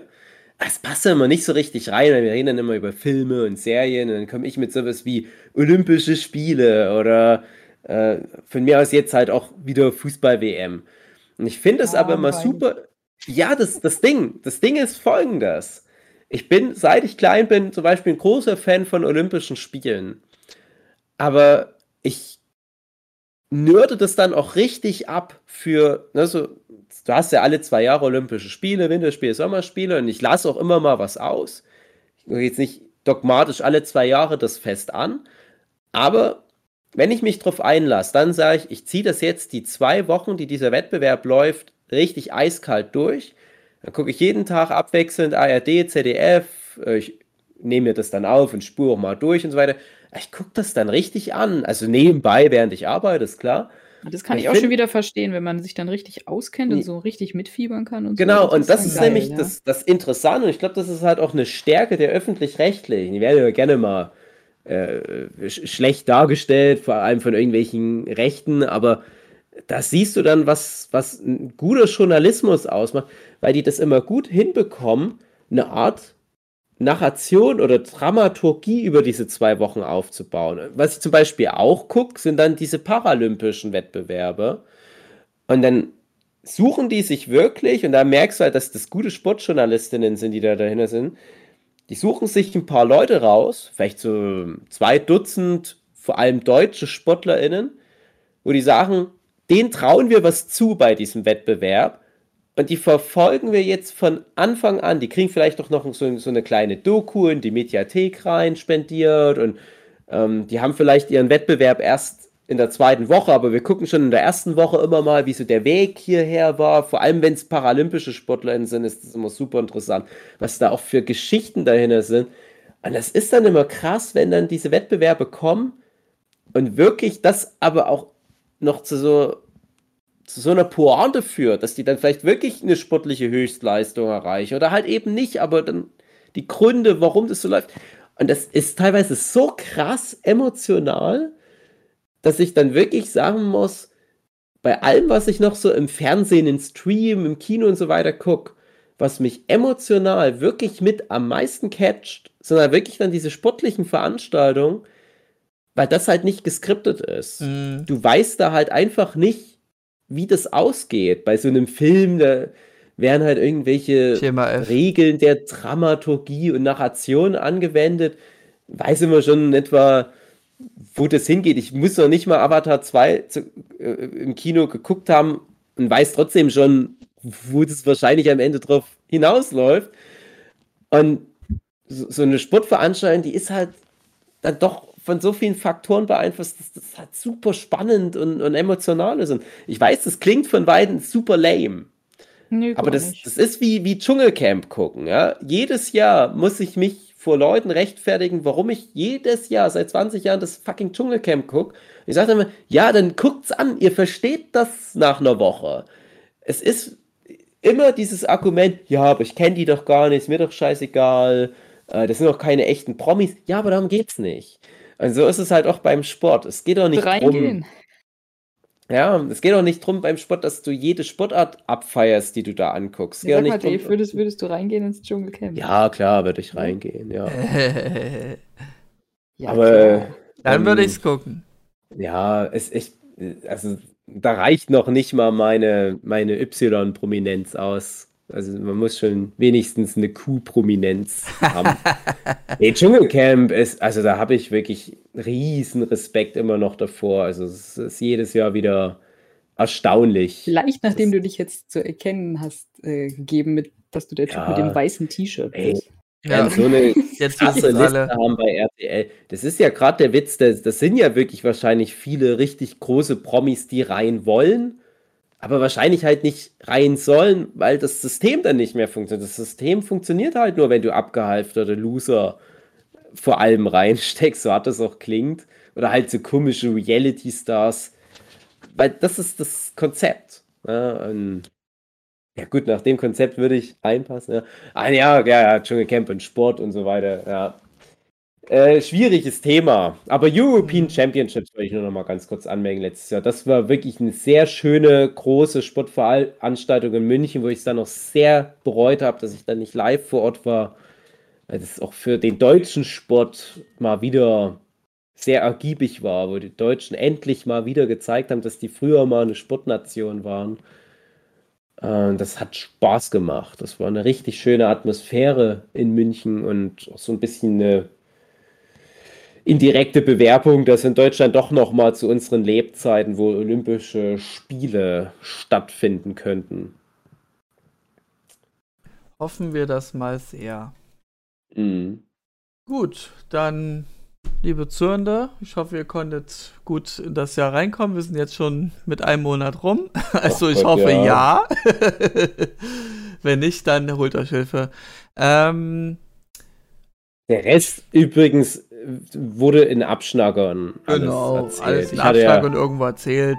Ausstellungen in Österreich, das war noch krass. Ah, und, falls, falls jetzt irgendwann zugehört, jemand zugehört hat, der da was machen kann, also hier Dave ins Dschungelcamp und ja. Hugi mal bitte Eurovision. was machen. Ja, Hugi auch mit ins Hugi zum ESC. Ne? Ja, alles Hugi, mitnehmen. Hugi und Dave im Dschungelcamp, aber wir ja. gelten als ein Kandidat. man schön. kann uns nur zusammen rauswählen. Ihr müsst euch auch zusammen nähen, damit das erst. Dann ist es un unargumentierbar un und so, na egal. Je Ähm, nachdem, was die Autoren von. RDL Kann äh, schon nicht uns mehr reden, vorgeben. Ja, bei mir ist auch Gut, vorbei. dann, äh, ja, liebe Zuhörer, ich wünsche euch was. Ja, Und äh, kommt gut ins Bett oder auf Arbeit oder äh, nach Hause oder vom Einkaufen oder vom Joggen oder vom Sport machen, was auch immer. Viel Spaß Ey. dabei. ey, die hören uns, die hören uns da immer beim Sport machen. Ja, genau. Und jetzt ist die Oder Folge beim so Sex. mega lang. Oder beim Sex, Ja. genau. Und jetzt müssten die bis zum Schluss durchhalten. Ja. Die Oh, Geschlechtsteile sind schon ganz Eben. uns, macht Ja. doch niemandem mehr Spaß. Und ich warte nur, oh nee, jetzt nicht nochmal ein Dave-Monolog, bitte Oh aufhören. nein, ich will einfach nur noch kommen. Sehr schön. In dem Sinne, tschüss. Tschüss, bis nächstes Jahr. Tschüss.